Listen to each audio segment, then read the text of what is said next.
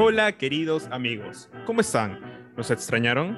Bueno, sean bienvenidos a una nueva edición de Otaku Culto Podcast, un podcast dedicado a la vida y obra de directores de cine de animación, mangakas, músicos, todos artistas de origen japonés. Mi nombre es Rodrigo Bravo. Mi nombre es Eri Hara y hoy día hablaremos de un director que ha marcado muchas infancias. Ha creado el anime que ha marcado la industria y no solamente ha marcado industria, ha marcado muchas personas que han comenzado a hacer animación o a ver anime o, o, estudiar sobre anime, que es el gran, que es, que es, el, que es el gran Hideki fundador de Evangelion, obviamente, creador de Evangelion, donde en este momento vamos a dar un poco su historia, un poco de su vida, cómo comenzó, de este genio que fundó Gainax y comenzó una historia súper interesante sobre el esfuerzo de trabajo un poco melancólica, y la, pero eso ya lo iremos comentando. Y la creación, y un poco también de depresión también. Sí, ya, pero, ahora, antes de comenzar con este programa, me gustaría hacer un anuncio especial, porque este episodio sobre la vida y obra de Hideaki Anno está siendo auspiciado por Tienda Sónico. Tienda Sónico es una tienda online de prendas con diseños fantásticos de anime y manga. No solo diseños, no solo diseños ya preestablecidos, sino que también puedes ir a personalizar un diseño. Si tienes tal vez un anime, un manga que te gusta y esta tienda todavía no ha sacado una colección acerca de esta serie que tanto te gusta, puedes ir y puedes, y puedes solicitarla. Mandas los diseños y realizas tus polos personalizados. Yo tengo un polo con Shinji y Hara tiene un polo con Asuka. El diseño de Hara es un poco más minimalista, pero igual súper genial. Así que vayan a visitar a Tienda Sónico en Instagram. Vamos a dejar en la caja de los comentarios el enlace a, la página de Instagram, miren sus fotos, eh, realicen preguntas, cuántos están los polos y vayan a crear su propia colección de polos que les guste, de las series que les encantan. ¿no? Imagínate ver la serie que te gusta con un polo de esa serie, ¿no? O sea, es como por ejemplo cuando se estrene Shingeki, yo voy a estar, no sé, con un polo de Shingeki. Probablemente. Ya. La cosa es de que, la cosa es que vayan a visitar esta página increíble y es bastante genial. Y bueno, para comenzar este increíble programa, vamos a comenzar hablando, valga la redundancia, de la vida de Hideki Anno, ¿no? De Hideaki Anno. Más o menos cómo es un poco de su infancia. Hideaki Anno es una persona, se podría decir que es normal. Es, es un otaku, no tanto, o sea, no tanto en el extremo, pero sí es un gran conocedor, y esto lo destacamos por encima de otros directores, es un gran conocedor de, de las series y películas de ciencia ficción ya sea japonesas, ya sea del extranjero, ha consumido un montón de películas y es el agrado un gran badaje o un gran conocimiento acerca de, esta, de este género, de la ciencia ficción. Eh, ¿algo quieres comentar un poco de su infancia? Bueno, Hideki nació el 22 de mayo de 1960 en Nube Yamaguchi. Él es conocido por ser director, productor, actor, factor. Al futuro vamos a contar un poco de sus experiencias como, como cameos que han hecho en películas algunas que son, muy que son famosas en el tema nicho japonés, que son muy buenas. Pero él, y luego él también conocido por fundar Gainas, uno de los fundadores de Gainas, uno de los, bueno, una de grandes industrias, grandes productores de anime en la historia de Go Animation. Y bueno, pero antes de fundar Gainas, antes de ser Kidiki que todos conocemos, era un niño, un niño de, de, dos, de 5 o 10 años, que vivía en su casa tranquila con sus dos padres. Lo, lo que le cambió la vida fue su padre, fue su padre Taguyano. Taguyano, él eh, de pequeño él era, trabajaba en una, una, empresa de, bueno, talar, talar, era una empresa, era un ingeniero. Y un día mientras talaba, mientras talaba un árbol, con, su, con un compañero, pues obviamente para tener una árbol dos personas para poder eso, porque en ese momento existía la, la parte de la sierra eléctrica o cosas así más, más eléctricas, más facilistas en un error de su compañero, termina cortándose la pierna. Su padre llega a su casa súper deprimido y siempre sentía que le faltaba algo. Y ese, y ese, y ese sentido de, falencia se lo pasó a, a Hideki Y esa también, esa parte de depresión. Es inútil. Sí, yo sé que Hideki eso de una manera u otra marcó su infancia. También el estilo con lo cual él, dibujaba, ¿no? Porque algo que principalmente que a él le gustaba era dibujar, o sea, era hacer storyboards, eh, la animación principalmente. Y yo sé que tal vez en alguna de sus primeras obras eh, su padre fue una gran inspiración. ya sea porque tal vez era una persona discapacitada o, o tal vez su, su historia o de dónde trabajaba. Pero quiero comentar que todas estas cosas que le pasó a Hideaki Anno lo fueron formando para, para al final tener estas grandes ideas para crear más series, más animes, más historias. Y es algo bastante genial. Y mira, voy a pasar a... Más bien, a- Sí, voy a pasar a, contar más o menos la historia de cómo se fundó Gainax. Esto es bien interesante. Hideaki fue a estudiar a, a ver, fue a estudiar a una universidad en Osaka, una universidad de arte. A la universidad, se llama Universidad de Arte de Osaka. Hide- Hideaki fue a estudiar arte en esta universidad y como siempre tenía amigos, conoció un par de gente y acá hay algo bien interesante porque Hideaki no es tanto el protagonista de la historia de este estudio. Más o menos para comentar un poco la historia de cómo la historia de cómo nació de cómo nació este estudio que es como un antecedente bien grande para Gainax es de que es de que habían otros dos personajes con los cuales querían ya desarrollar como que series, eran fascinados por, por, por la ciencia ficción. Su nombre, de estos, su nombre de estos dos era Toshio Akada y Yushuri Takaeda. En esta historia, Hideaki Anno no es el protagonista. Fueron dos estudiantes de la Universidad de Osaka que trabajaban en, se podría decir, eh, o colaboraban con un gran evento que se hacía en Osaka, que era un evento de anime.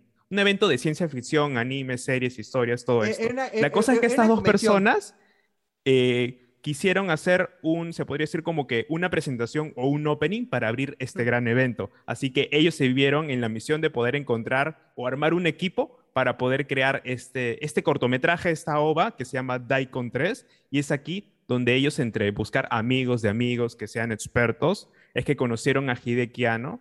Lo conocieron, me parece que en una cafetería, y le preguntaron. Hideki, Hideaki, ¿tú sabes animar? A ver, demuéstranos, ¿no? Y Hideaki agarró, ponte una servilleta, hizo un par de trazos y comenzó a mover las hojas y mostraba la animación. Y en ese momento, las otras dos personas se dieron cuenta que, del potencial que tenía Hideaki. No, no, o sea, Hideaki no había trabajado en ningún lugar. O sea, este potencial lo había logrado porque No. su infancia se dedicó a dibujar, a hacer storyboards y ya tenía este, como que esta habilidad de poder animar. Y era bastante genial. Pero- Entonces, con un par de personas más, sí, es que crearon, es que de crearon eso- este grupo. Volviendo a su infancia, aparte de eso, es porque él, de, eh, continuando la historia de su padre, él, él vio mucha animación. Él, él para llenar ese hueco, ese vacío, se dedicó a ver animación, animación, animación harta. En ese, en ese momento la animación les, est- les estaba sobresaliendo. Estábamos en momentos donde recién este, estábamos tiempos, el tiempo de Osamu Tezuka, que ya había incursionado el anime con el tema de, de, de este, Astro Boy, primer anime, el primer anime comercial de la historia. Y de ahí él comenzó a, a practicar, a querer hacer animación, a hacer cine, en verdad. El Higeki Anno siempre quiso hacer cine, toda su vida quiso hacer cine. Y él practicó, practicó, practicó, practicó, practicó y se volvió un experto. Pero esa parte de exper- de expertismo se volvió excesivo. Y este fue el primer, y, y esto pasó en este cortometraje. Él era tan, o tan obsesivo en su propia, propia experiencia que hizo ese cortometraje de cinco minutos, fue una obra maestra. O sea, a pesar de que, a pesar de que fue cutre, o sea, Sí, fue, fue un cutre, ahora, pero era el 80 y pero de 81. por sí, hasta- ah, claro, y, a- a- y eran un par de ahora amateurs también. eran cuatro amateurs, eran cuatro universitarios, aún había, había acabado la carrera de arte. Sí, estaban en los Y- primeros años, me parece. Mi- mitad de carrera, estaba en mitad de Sí. carrera y prácticamente esto fue un proyecto universitario, o sea, si, si piensan, este proyecto fue un proyecto universitario, es como si tus patas eh, en, este, en, la, eh, en, la, en la Universidad de Visuales digan, en quinto ciclo vamos a hacer un, cort- vamos a hacer un cortometraje y que al final ese, al final ese gane como 50 mil premios y estás como que, pero ahí lo hicimos para una tarea, algo así, pues. Sí, es como que... Fue una chamba así, así como que chill. Mira, y acá vamos a, mientras estamos hablando, vamos a poner tomas de este cortometraje, pero Daikon Ujú. 3, más o menos para ponerlo súper simple, es una niña que está en un campo, viene una nave, viene una nave, le da un vaso con agua, después viene un, un- un monstruo que trata de robarle el vaso con agua, después viene un robot, después la niña corre, después viaja por una ciudad y aparecen un montón de personajes de diferentes, de, de- se podría decir que diferentes películas de, de la industria de, de la ciencia ficción, no solo Sí. japonés, sino de todo el mundo. Y es como que es como que es una combinación de varias cosas. Y la cosa es que este vaso con agua era para plantar un nabo en, en la Tierra y este nabo se convierte en una nave espacial gigantesca. O sea, es bien alucinado. Y la chica se va al espacio con, con la nave espacial y ahí acaba. O sea, dura como cinco minutos, me parece. Dura, dura, cinco minutos y... Pero es así, sí, o sea, es, es, es, un- es una la- animación de ciencia época- ficción que fue bien loco. Para la época fue una locura y, y es algo de en un tiempo donde la animación comercial, digamos, animación anime, estaba todavía en pañales. O sea, la animación tiene, en ese momento tenía menos 30, 30, 40 años. No, no estaba muy posicionado aún. Osamu Tezuka, Osamu Tezuka recién había incursionado en anime, no había muchos animes por medio. Es como que es como, es como que él literalmente eh, me- metió arte, en, se me metió en, una, en un lugar donde no estaba todavía posicionado como ahora. Y por eso hasta Eso ahora es, considerado una Alucina, hay, una, hay una historia pequeña con Osamu Tezuka, pero Osamu Tezuka asistió a este evento, Sí. pero no vio el Y- Y, cortometraje. lo lavó. Sí, no vio el cortometraje, pero al final del evento pidió para ver el cortometraje y, y este grupo de, de chicos, donde estaba Hideaki Anno, se lo mostraron. Y, a- y a Osamu Tezuka le sorprendió, le llamó la atención. Y ocurrió algo gracioso, dijo que acá había muchos personajes de, de la industria de la ciencia ficción, del género, Sí. pero no había ningún personaje de él, pues, y fue muy gracioso en ese momento. O sea, Osamu Claro, se Tezuka lo lo dijo. sí, acá falta, acá faltan persona- varios personajes, y se refería a los de él. Y es, Astro- es una anécdota Boy, bastante ejemplo, graciosa. pues. Porque Astro Hideaki Anno era muy joven en ese tiempo, o sea, menos de 20 años tenía. Y a partir de ahí ya era como que 20, algo, algo, algo, algo maravilloso, porque ya tenían este backup, ya habían hecho esta animación para, para este gran evento, Daikon, y ya podían, ya podían seguir ganando experiencia.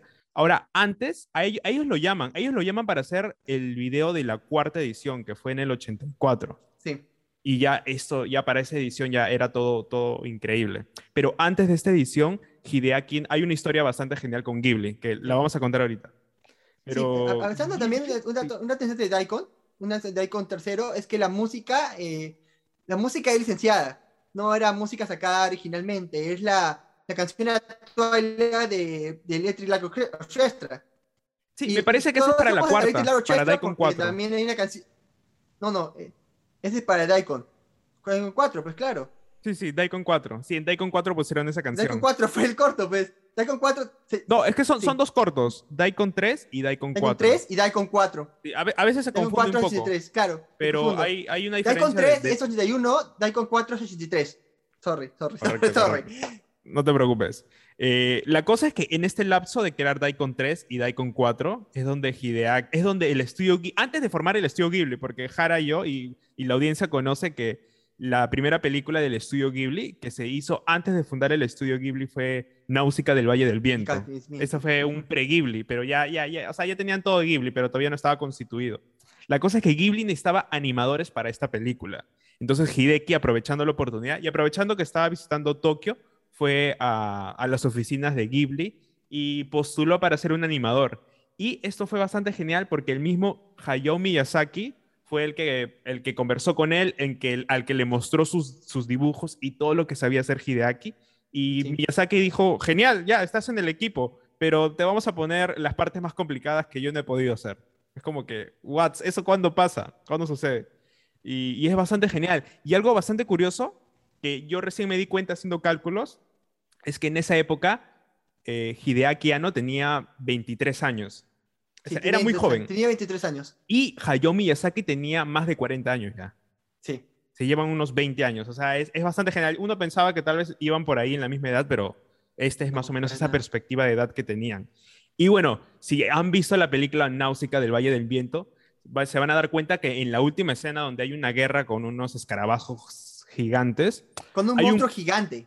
Sí, con un monstruo gigante, el monstruo gigante es, ¿no? El que es diseñado por... por Sí, el monstruo gigante es hecho por él, que tiene bastantes características, seguro lo, pon- eh, lo pondremos durante este momento, que es, tiene bastantes características de Evangelion, porque es un monstruo gigante rojo que tiene, que, que cuando, lo, cuando, cuando lo destruyen salen como que huesos por costado, igual como, como cuando reventaron a los ángeles en Evangelion.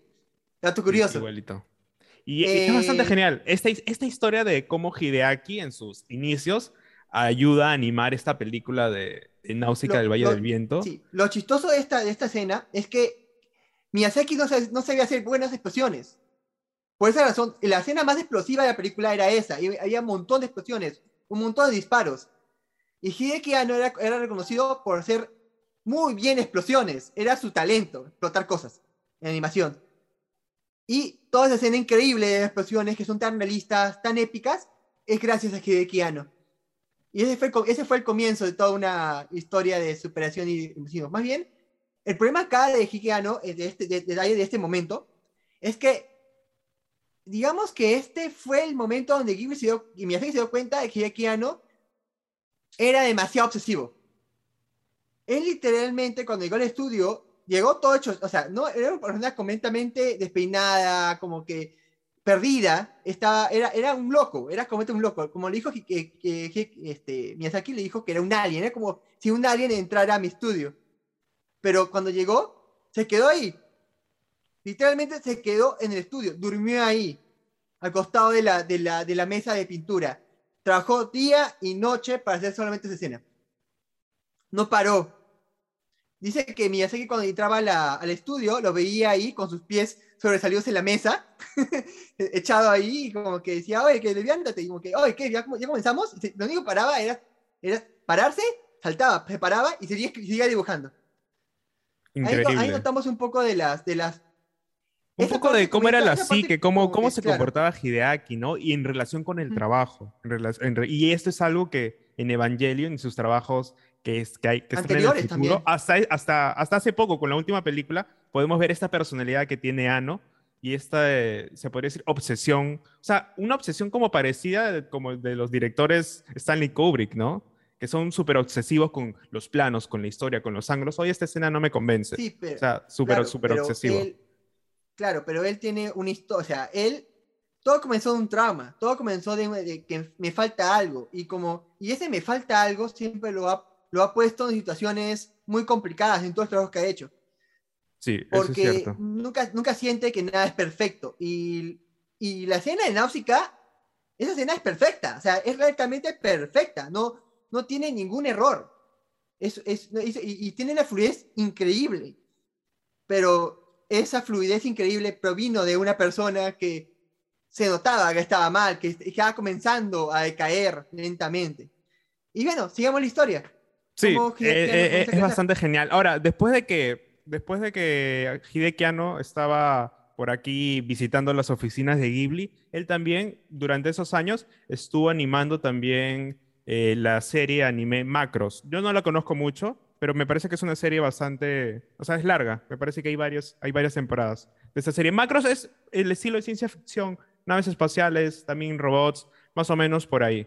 Pero entonces Hideki Anno estuvo como que eh, desarrollando esta habilidad de la animación cada vez más y más. Luego de que, luego de todo esto, en el 83, 84, es que desarrollan Daikon 4 con todos estos aspectos más geniales. O sea, se hizo la continuación de esta niña con, con el nabo, que esta niña, en, pero a partir de ahora la niña ya era grande. Era grande y peleaba contra todos en la industria de la ciencia ficción. Lo más gracioso es que eh, lo hacía con una vestimenta de Playboy. Entonces ya podíamos ver este aspecto que también tiene Gainance, que todo el mundo lo sabe, que, e, e, estos aspectos que hace reconocer al estudio. Entonces, a partir de ahora ya cuando hicieron Daikon 4 ya se sentían como un estudio bastante organizado. Entonces es por eso que en este año, en el 83-84, es que fundan Gainax. Lo fundan en Navidad, en Navidad del 84.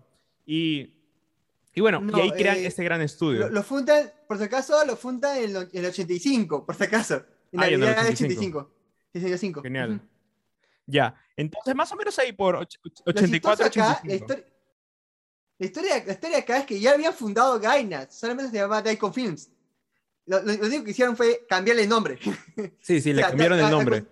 Y, y, esto del nombre es algo, bastante, es algo bastante especial porque Gainax viene de Gaina, que es una palabra en japonés que significa como que increíble, eh, enorme, grande y, o magnífico. Y esto es algo que se va a repetir en la esencia de Gainax. Y no solo en la esencia, sino en esa esencia que al final se divide en otros estudios que ya eso lo vamos a ir mencionando más adelante. Pero entonces con la creación del estudio de Gainax es que se van a venir obras increíbles. O sea, a partir de ahora ya el estudio ya tiene el, badaje de haber participado en otros animes como para el estudio Ghibli o en la serie Macros y también eh, en los trabajos de los otros integrantes de, este estudio. Entonces el estudio tuvo un gran empujón cuando vino Bandai patrocinando para que hagan una película.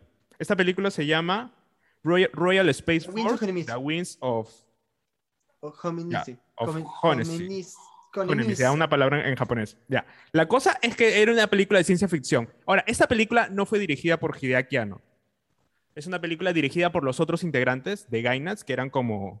Eran un montón. Mira, pero para que no se me pase, voy a mencionarlos a todos. Es Toshio eran, Okada. Eran, cuatro. Sí, o sea, para... Sí, me parece, me parece que sí. Cuatro era para cuando hicieron Daikon, pero cuando ya fundaron Gainax, eran Toshio Akada, Yasuhiro Takeada, Hideaki Anno, Yoshiyuki Sadamoto, Takami Akai y Shinji Higuchi. Esos fueron los, se podría decir, los fundadores de Gainax, que ya poco a poco vamos a ir mencionándolos. mencionándolos. Ahora, esta primera película que hicieron patrocinada por Bandai, Royal Space Force, era una película que principalmente es acerca de... E-, es, bien gracioso, es, es bien gracioso. Esta película es acerca de la carrera espacial, que todo el mundo la conoce, ¿no? O sea, la carrera espacial, la carrera histórica. Ya se trata lo mismo, que un par de países están peleando para ver quién es el primero en llegar al espacio. Entonces el protagonista va a ser como el, el primer hombre en ir al espacio. Solo que lo especial de esta película es de que es una película de acción, entonces todo el mundo quería ver explosiones, cosas magníficas, pero lo que pasó es de que, ¿qué hicieron? Pusieron personajes introspectivos que comenzaban a analizarse a sí mismos, algo que se ve bastante en Evangelion. No tanto, no tanto de forma profunda, pero entonces la serie no fue enfocada tanto en la acción, sino en, en un poco la historia de los personajes. Y eso fue la razón principal por la cual, si bien es cierto, esa película tenía una gran inversión para, para hacerla, no, fue, no tuvo ese gran éxito, porque no tenía estos aspectos que todo el mundo les encanta, de, de las explosiones, los robots, y que todo sea como que, o sea, con un aspecto más comercial. Y eso, fue, y eso realizó que la película no tenga tanto éxito. Ya tuvo éxito después, más adelante, pero no, en el momento no. Luego de esa película... el, problema de, de Space Force es que ellos, como dices, ellos tuvieron un problema interno. Es como que ellos querían hacer una película que no sea comercial, no sea tan comercial, o sea, no sea tan, tan potente, tan potente a nivel de efectos, porque estábamos, teníamos, estábamos con películas ya súper super potentes, o sea, con Sakumo Tezuka. No, Sakumo Tezuka, la primera Sakumo Tezuka eran de, de, acción pura, con explosiones por todas partes, y eran súper chéveres. Pero ellos no querían algo así, ellos querían algo más perspectivo. Pero lo chistoso sí, algo como más filosófico, o sea, querían explorar. Sí, pero esta película es que la publicidad demostraba acción. Toda la campaña publicitaria era acción. Y la gente esperaba eso, esa película. Pero cuando llegaron a ver la película, dijeron, no, ¿qué, qué es esto? O sea, no. Claro, es como que te venden Transformers. A la justa, claro. Evangelion, ¿no? Y tú dices, what the fuck. Pucha, no, peor, o sea, que te vendan, que vendan, no sé, este, pucha, alguien, alguien con acciones que, que esto, y, te, y al final te den, no sé, una película de las Bontier, pues. O sea, no, no, no, no funciona, eso, eso no funcionaría. Pero el problema acá acá es que la primera no. La crítica la alabó. Fue una obra maestra. Miyazaki la fue a ver y, aplaudió. Miyazaki le dijo que era la mejor película, una de las mejores películas de la historia de lo que es animación. Miyazaki. Pero fue un fracaso de ventas. Y lo chistoso acá es que Bandai Namco no se rindió. O sea, dijo, vamos a hacer otra secuela. La secuela fue peor, peor en taquilla que la primera. Así que fue una pequeña edición de Gainax. Y lo chistoso acá también afectó también el tema de la película es que Gainax era un estudio nuevo, no tenía mucho presupuesto, así que también tenía, que ajustarse al presupuesto. Y eso, y, eso es parte de la historia de Gainax completo. Es como que Gainax siempre tuvo problemas de presupuesto. La gente piensa que Gainax es como que, oh, wow, hizo tal cosa y tal cosa y tal cosa. No, güey. No tenía nada de plata, no ganaba nada con sus obras. Era un Evangelion salvó Gainax. Y ahora sí, con, y con eso continuemos con la historia. Sí, quiero mencionar algo también que derramó la... o sea, algo que también influyó aunque, a que Royal Space Force no tenga tanto éxito. Bueno, es, o sea, es algo que... Ya, la cosa es que ese año también se publicó la película Akira. Ah, pues hablando, hablando de, de, Tomo, hablando de Tomo. Hablando de Katsuhiro Tomo, ese mismo año que se estrenó, también salió aquí. Entonces, Royal Space Fast, se fue el tacho, o sea, con todas esas cosas que mencionaron. Ah, bueno, aquí, Akira, Akira es la mejor película, una mejor película de historia de animación, o sea, literalmente es una de las mejores. Próximamente, episodio de Katsuhiro Tomo, atentos. Pero ya, la cosa es de que, es de que pasaron todas estas cosas. Y entonces la película ya, ya, ya había acabado su tumba, ya. La, e, e, es la verdad. Luego de esa película en el año 1988, para ir en orden, salió la serie Gunbuster, que es una serie de ovas. Y esto es algo especial, porque esta serie fue dirigida por Hideaki Anno. Entonces, porque la de Royal Space Force no fue dirigida por Hideaki Anno, solo fue animada. Ni, tampoco, Hideaki tampoco participó en, el guion, solo en la animación. Pero en este de Gunbusters tenemos la dirección de Hideaki Anno y un poco también del el guion. Y es bastante interesante porque el género de esta serie es mecha, mecha. Y para contar, para hacer corta la historia, se trata, se trata de acerca de una chica eh, con la cual su padre es parte como que de la marina aérea, algo así. O sea, un almirante del espacio, un almirante de, de, este grupo de naves espaciales. Ya. Y la cosa es que su padre fallece en una explosión, entonces ella se enlista para ser como que un piloto de estos, de estos robots que van al espacio. Y con lo cual va al espacio y al final la misión de esta serie es como que batallas contra extraterrestres. Porque en teoría su padre y ellos peleaban con extraterrestres. Entonces es una serie, se podría decir, como que un poco comercial. O sea, con este fracaso de Royal, Royal Force, ellos querían hacer como que algo más comercial. Entonces hicieron una serie de acción, pusieron mecas y pusieron chicas. Eh, bueno, en verdad fue, fueron la segura, porque por sí, sabemos que Hideki Anno, él, le encantan, siempre le gustaron los mechas. Por eso es fan de Kamen Rider. Y a futuro vamos a contar su experiencia con Kamen Rider, pero él es fanático de Power Rangers. Bueno, por si acaso Kamen Rider es como Power Rangers, pero japonés, por si acaso. Por si acaso. Es una es una saga de series que transforman en esto y montan robots gigantes y pelean entre ellos ya. Entenderán el formato. El problema es que que ya no conocía bastante del aspecto y, y también, todos, todos los productores conocían bastante de mechas, así que dijeron, vamos a hacer, vamos a ir a segura. Así que pusieron este, esta serie de ovas, porque no es un anime completo, fueron seis ovas. Fueron seis ovas eh, que estrenaron en 1968. Y decirles que tuvo un éxito sería mentirles. No, el éxito de, este, esta obra, no, de estas seis obras, no fue tan alto como ellos esperaban, a pesar de que eligieron lo más común, chicas, robots y buena música y acción. No, no fue un poco menos como que buena a nivel técnico, a nivel de historia como el anterior, o sea, no, es wow como el anterior, no una obra maestra del cine, pero tampoco me dio, Ganas tuvo, tuvo esa mala suerte. En la historia de Ganas, como que ellos trataron de hacer varias cosas que se volvieron clásicos con el tiempo. Con el tiempo, pero en su estreno no tuvieron el mismo éxito. En verdad, eso es completamente mala suerte, sinceramente.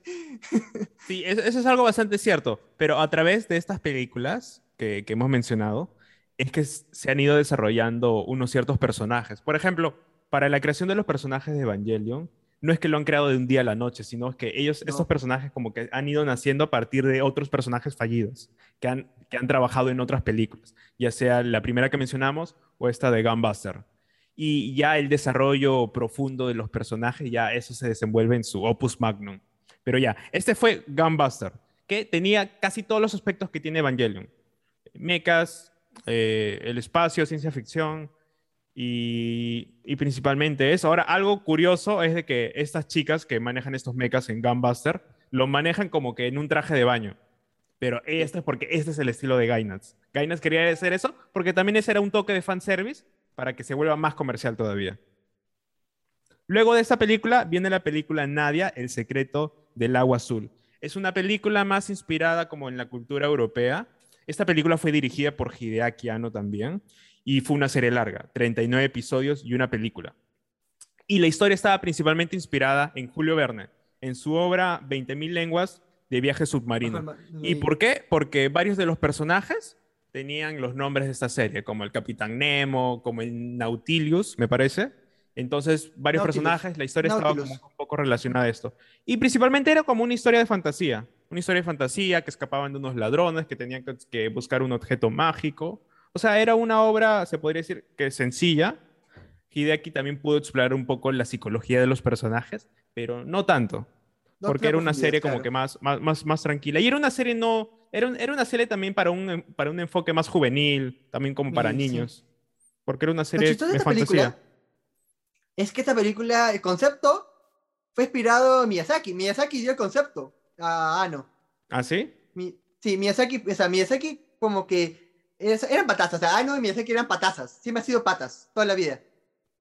Y este, Miyazaki le dio el concepto a, a, a, a- Ano para hacer la historia. Por eso, si se dan cuenta mucho el- el- la, la- la obra, se dan cuenta que tiene un, tiene un poquito Miyazaki. En estilo de personajes, a una historia, te das cuenta que tiene, tiene ligeras toques de Miyazaki si tienen la oportunidad de verlo, es, bueno, es largo, es bien largo.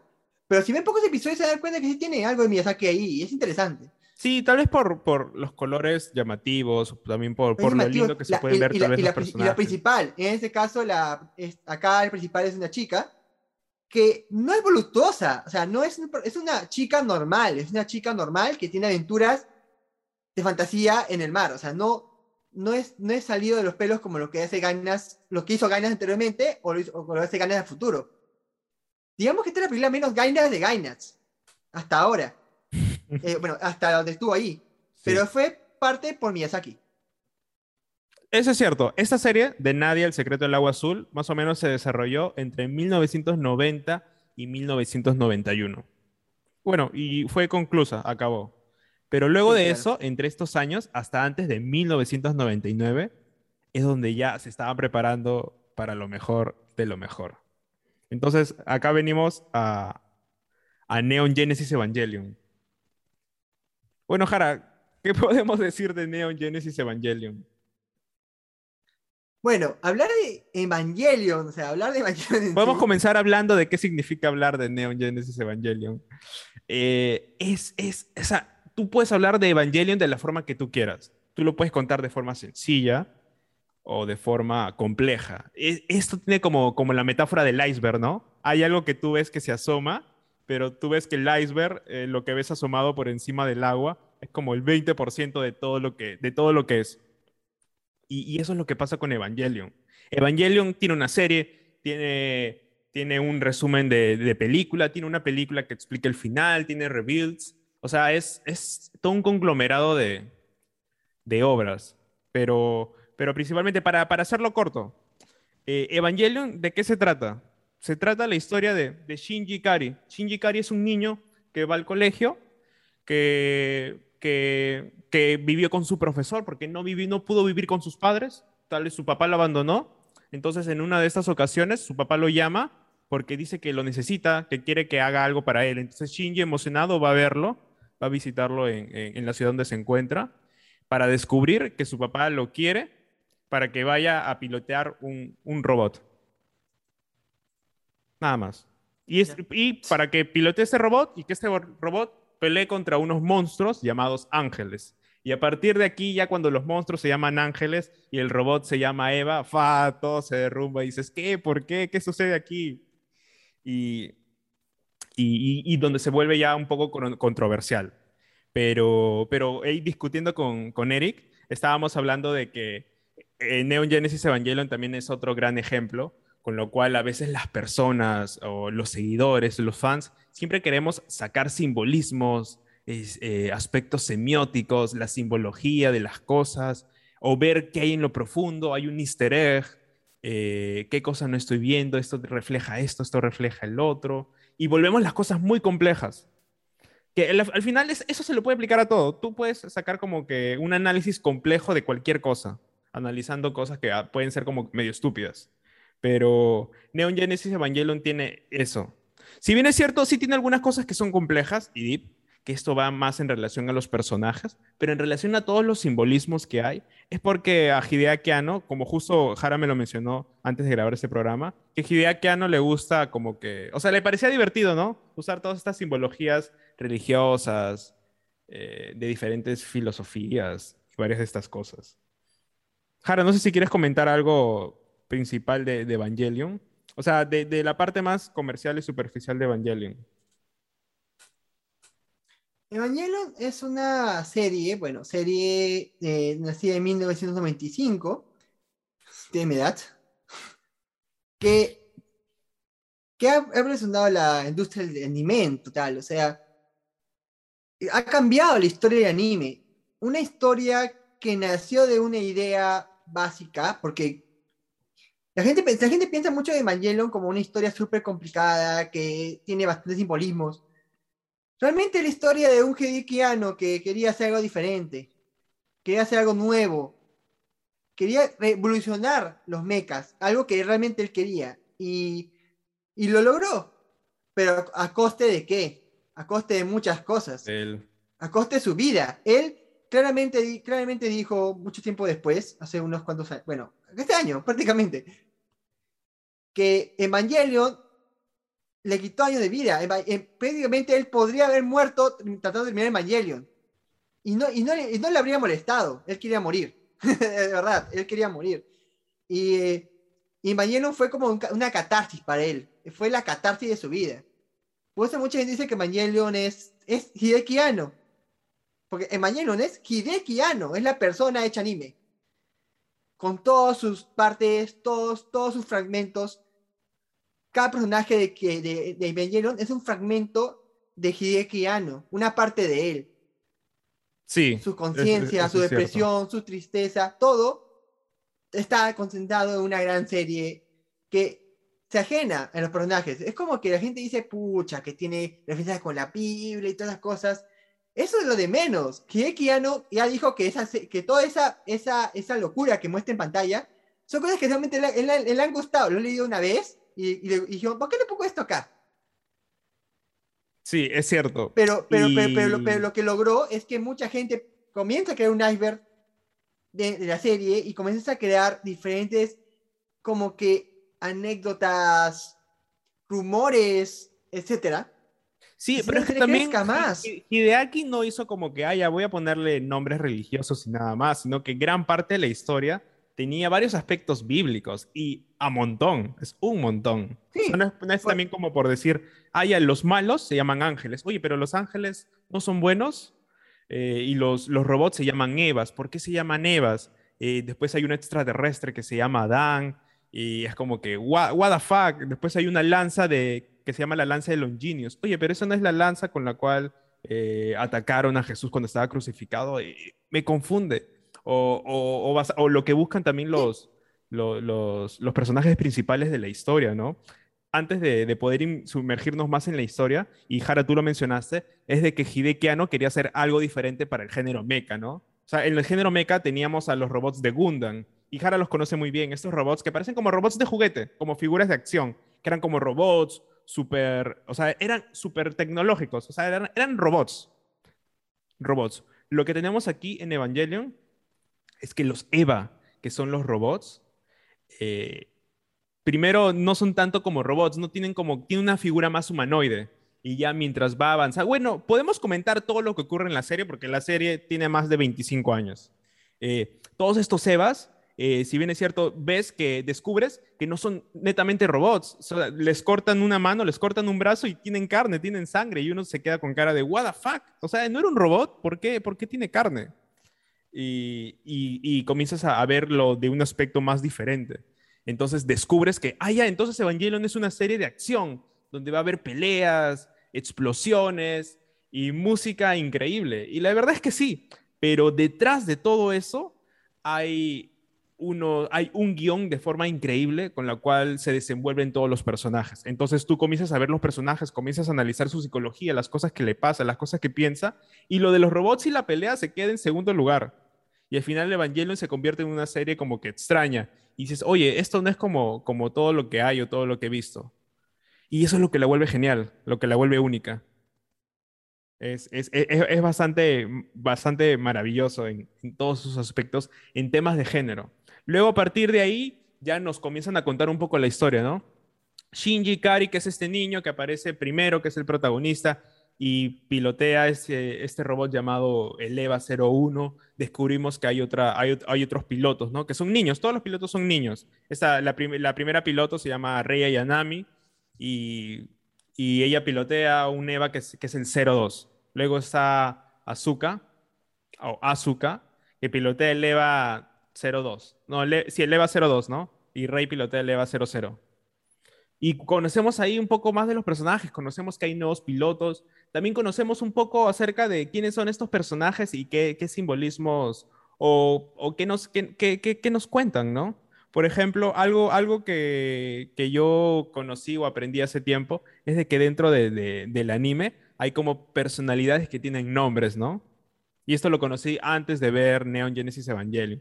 Por ejemplo, Jara, y me refiero, por ejemplo, cuando hablan de que este personaje es Yandere, Sundere, Kudere y todas estas cosas. Y siempre cuando hablan de eso, para explicarlo mejor, utilizan a los personajes de Evangelion. Que son como que, son como, se podría decir que es como, como arquetipos, como arquetipos como este, como esta, esta forma preestablecida de una personalidad, ¿no? Por ejemplo, Yandere es la personalidad de una persona que parece toda, parece toda, se puede decir todo tierna, eh, kawaii, pero en el fondo es como que una persona psicópata. Luego están los, me parece Sundere, que es que tiene la personalidad de, de Asuka, que es más o menos con un estilo que es, que es como que bastante, bastante arrogante, egocentrista, mala, pero por dentro es como que es tierna. Y también está Kudere, que me parece que es el que, la personalidad de Rey, que es como que una persona sin emociones, muy seria y por dentro es como que es una persona tierna. Más o menos así es como, como, como están preestablecidos estos, estos arquetipos dentro de, de los animes. Y así hay un montón de cosas que podemos ver dentro de la serie. Algo también que, que me gustaría mencionar es que la serie, el contexto, que es un contexto posapocalíptico, se lleva a través de que hubo como que catástrofes, que se llaman los impactos. Jara, no sé si nos quieres comentar un poco qué son los impactos. Los impactos son como que ataques al cielo, digamos que prácticamente es un ataque al cielo, es como que rebelarse contra los ángeles. Porque, bueno, sabemos que culpa de Mañero es prácticamente los humanos, no es culpa de los ángeles. fue un ataque directo a ellos para poder buscar la, instrumentación humana, creo que... Instrumentalización humana. Es un poco difícil la palabra. que prácticamente es agarrar a todos los humanos y convertirlos en una masa unida para restablecer la Tierra. Bueno, ya. El punto, el punto es que esto, los, los, los impactos se crean en base a esto y son los ángeles tratando de destruir la tierra, limpiar la tierra de la maldad. Sí, eso es cierto. Algo, algo que no mencionábamos es de que la historia de Evangelion, o sea, la historia súper básica es de que aparece un personaje o un ser llamado Adán y un ser llamado Lily, y, el ser llamado Lily, eh, Adán cayó a la tierra y con el lance de Longinius es que se quedó todo paralizado y no pudo expandir su raza. Y luego llegó Lily y a partir de Lily nacieron los humanos. Y es como que estos, estos seres están como que ocultos en, en la Tierra y que dice que no se pueden encontrar o no se pueden fusionar porque ocurren catástrofes. Y esto es como se le denomina al, al, primer impacto, segundo impacto, tercer impacto, que son catástrofes, que es cuando uno de estos seres se junta con un robot. ¿Y por qué pasan estas cosas?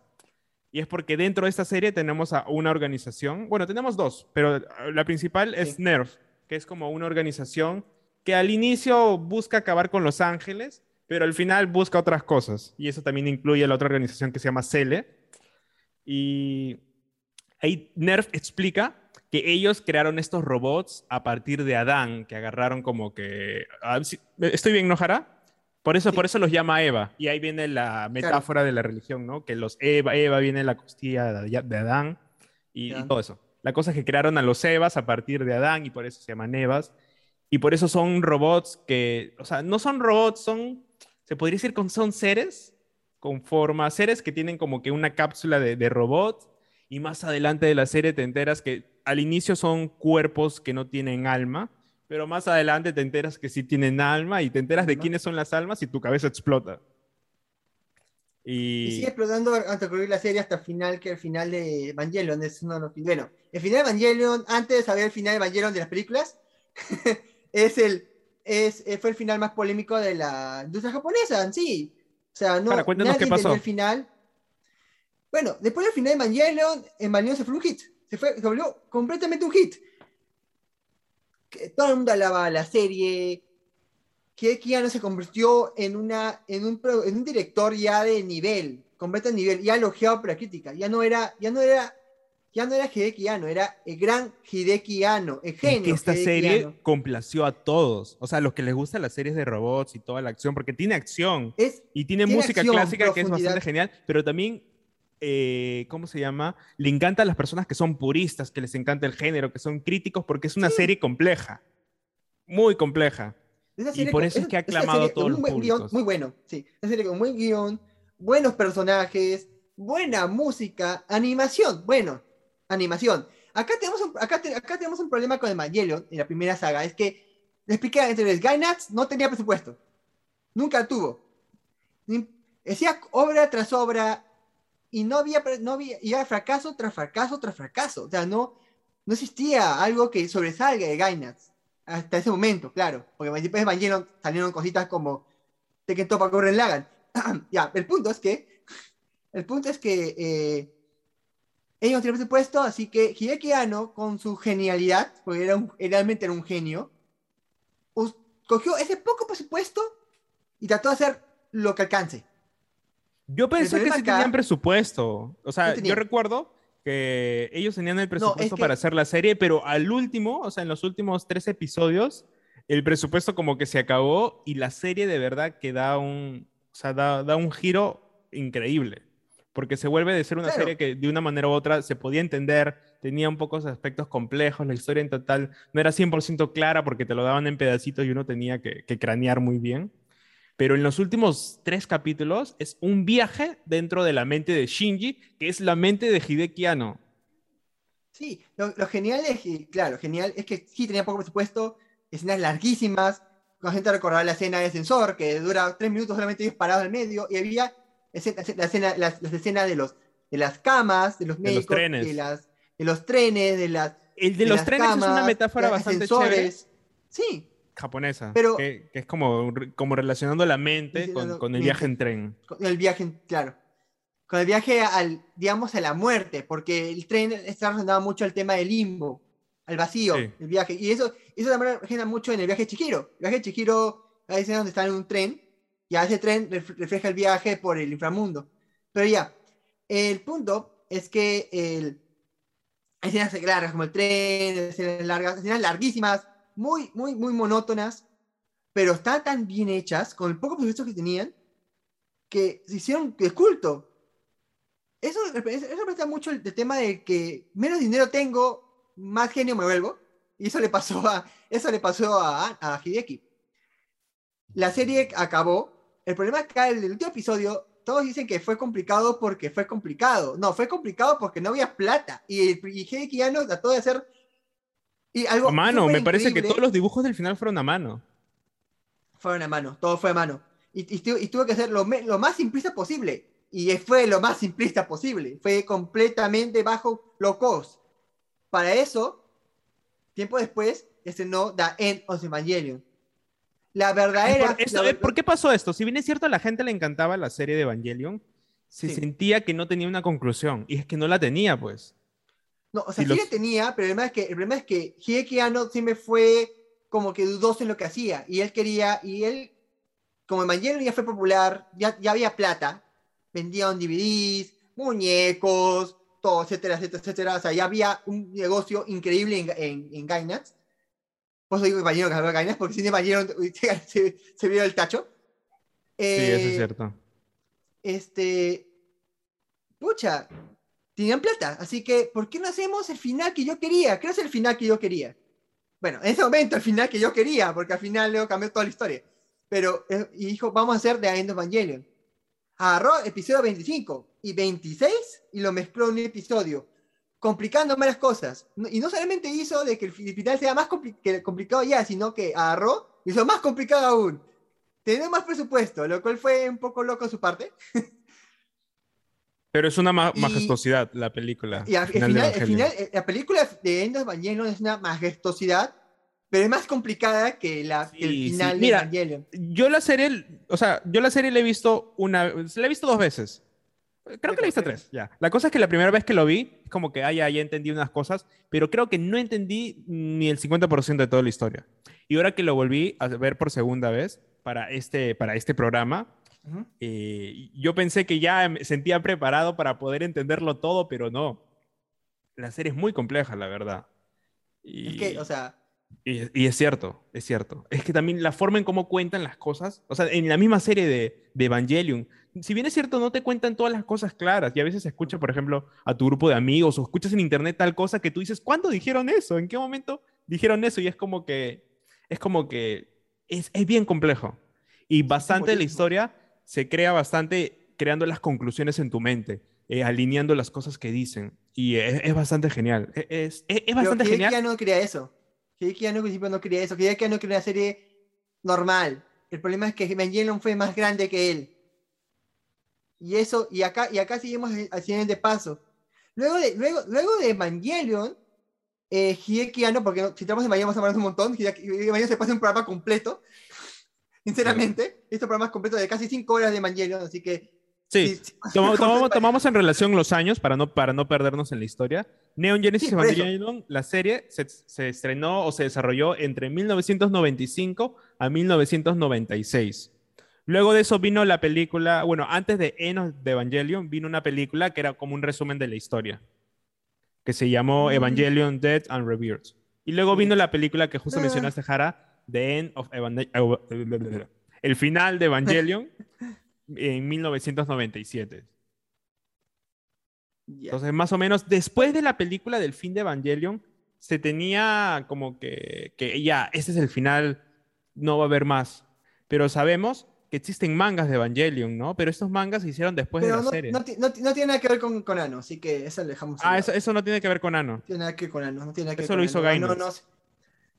Eh, no exactamente. Es que el tema de los mangas es un poco complicado, porque es otro tema aparte, ¿ya? Es otro tema súper aparte. Votamos pero- el tema de los mangas. in- Sí, no, es que no, no tiene nada que ver con Gainax porque Gainax es productora. El manga es como.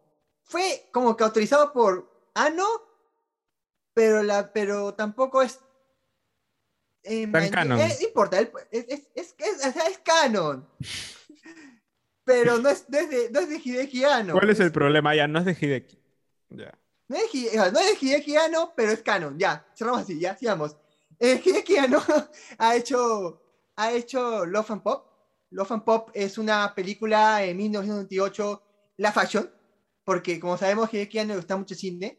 Pero según el productor de Love and Pop, que fue, déjame ver, ah, ah, no, ¿por qué lo tenía? Ah, bueno. Bueno, ya Aka Satsukawa, que fue el script, eh, le di- dijo claramente que Hideki en ese momento estaba cruzando una fuerte depresión. Fuerte depresión. Pero- estaba... Estaba pasando esa depresión desde Evangelion, ¿no? No pasó. Sí, sí, pero el problema, acá, el, el problema es que Evangelion, el, el- el- la- el trabajo de Evangelion interno era bien interno, o sea, no, de ese, de, es- de esa trabajo, de esa parte de la historia no se sabe mucho. O sea, se sabe parte del presupuesto porque es obvio, y porque Ganes lo dijo, pero, pero, pero la parte de interno, cómo Gigano trataba a sus, a asistentes, cómo Gigano trabajaba dentro de Gainax, no se sabe mucho, sinceramente.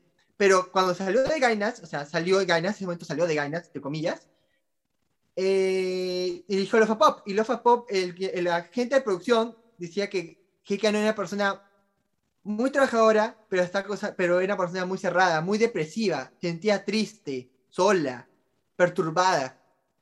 Y ahí comenzó, la gente comenzó a ver la verdadera cara de Ano. Y, y ya sabemos que esté de antes, porque Miyazaki también lo dijo. Miyazaki también dijo que ya no era súper obsesivo con su trabajo. Solamente de que ahora estaba empeorando. Mucho. Pero Lefa Pop no vamos a hablar mucho porque Lefa Pop es una, un documental, es una falso documental basada en un libro de, escrito por, por Ryo Murakami. Ya. Y ahí quedó. Eh, no, no, hay mucho que decir sobre Lefa Pop. Bueno, está bien. Sí, Pero- Hide- Hideaki Pero tiene, acá, ac- sí. tiene, tiene sí. varias obras, o sea, tiene varias obras que son muy desconocidas porque también no son obras que tienen tanto para destacar.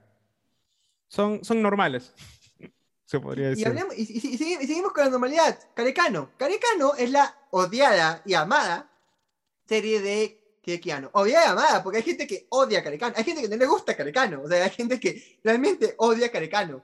Jara, A ¿de qué se trata Carecano para las personas como yo que no lo han visto?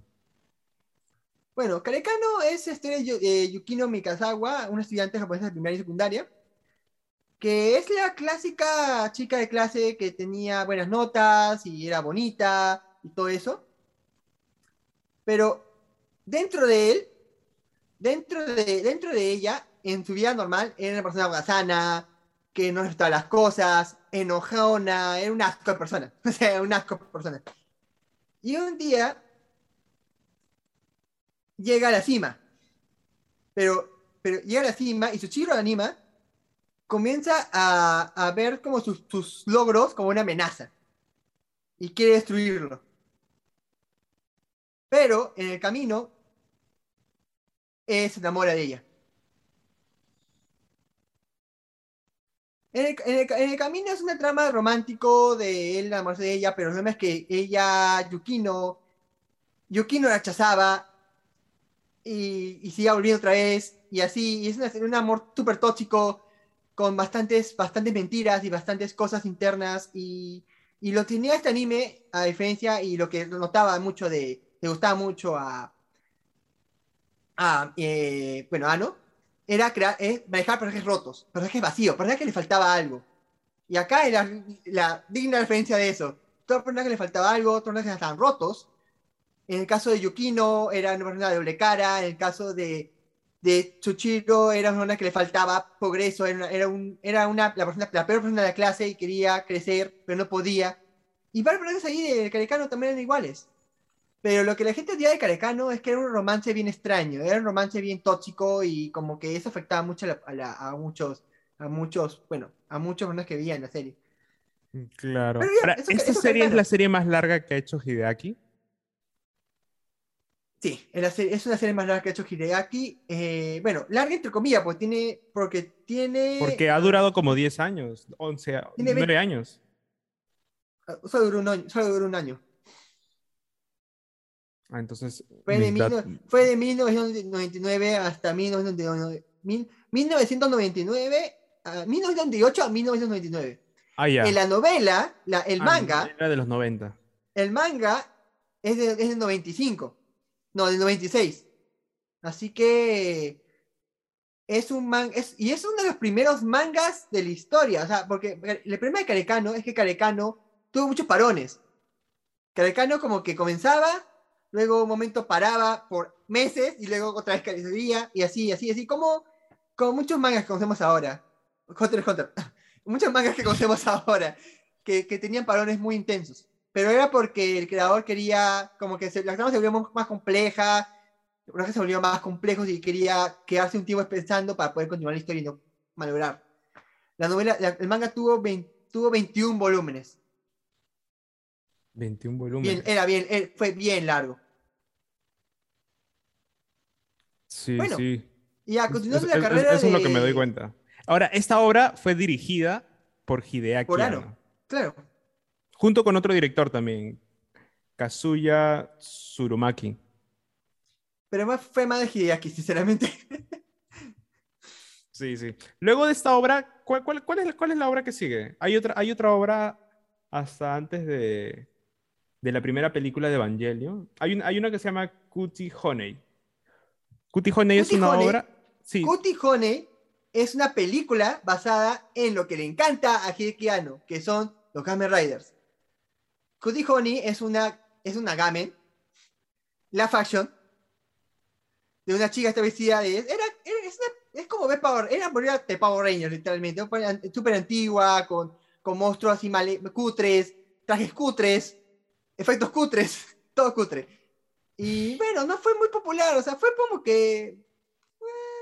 eh, fue como que la... que- fue Hideki Anno quitándose las ganas de hacer algo así. Porque no volvió a hacer algo así en toda su carrera. Bueno, hasta ahora. sí, eso es algo que me, que me voy dando Y lo cuenta. chistoso acá y lo, y lo- y lo genial acá es que Coti Honey, luego de eso sacó una versión de Coti Honey animada. Que sí, esa sí fue buena. esa sí fue paja. Pero la versión la fashion, la película, no, como que, bueno, es unas películas que están ahí. Sí, me, me parece, me parece que esta, esta serie fue una serie muy corta, o sea, fue una serie de tres No, horas. la- eh, la- la- el anime no, la, la Honey, la original, era, eh, sí fue película. La fashion. Ah, ya, sí. y la luego serie me parece que se llamaba, tenía el re adelante. Sí, era Red Cutie Honey. Sí, era Red Honey, que sí fue anime. También Sí. producido por Gañas. Bastante, bastante interesante. Estas series yo no las he visto, pero... Pero es que también no son series que han destacado tanto, ¿no?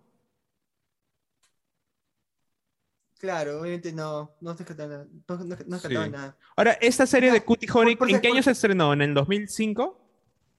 Eh, la, la serie, la animada o la, La animada. la animada se estrenó en 2004. Ah, en 2004. Y, y la fashion también. Ah, ya, por ahí.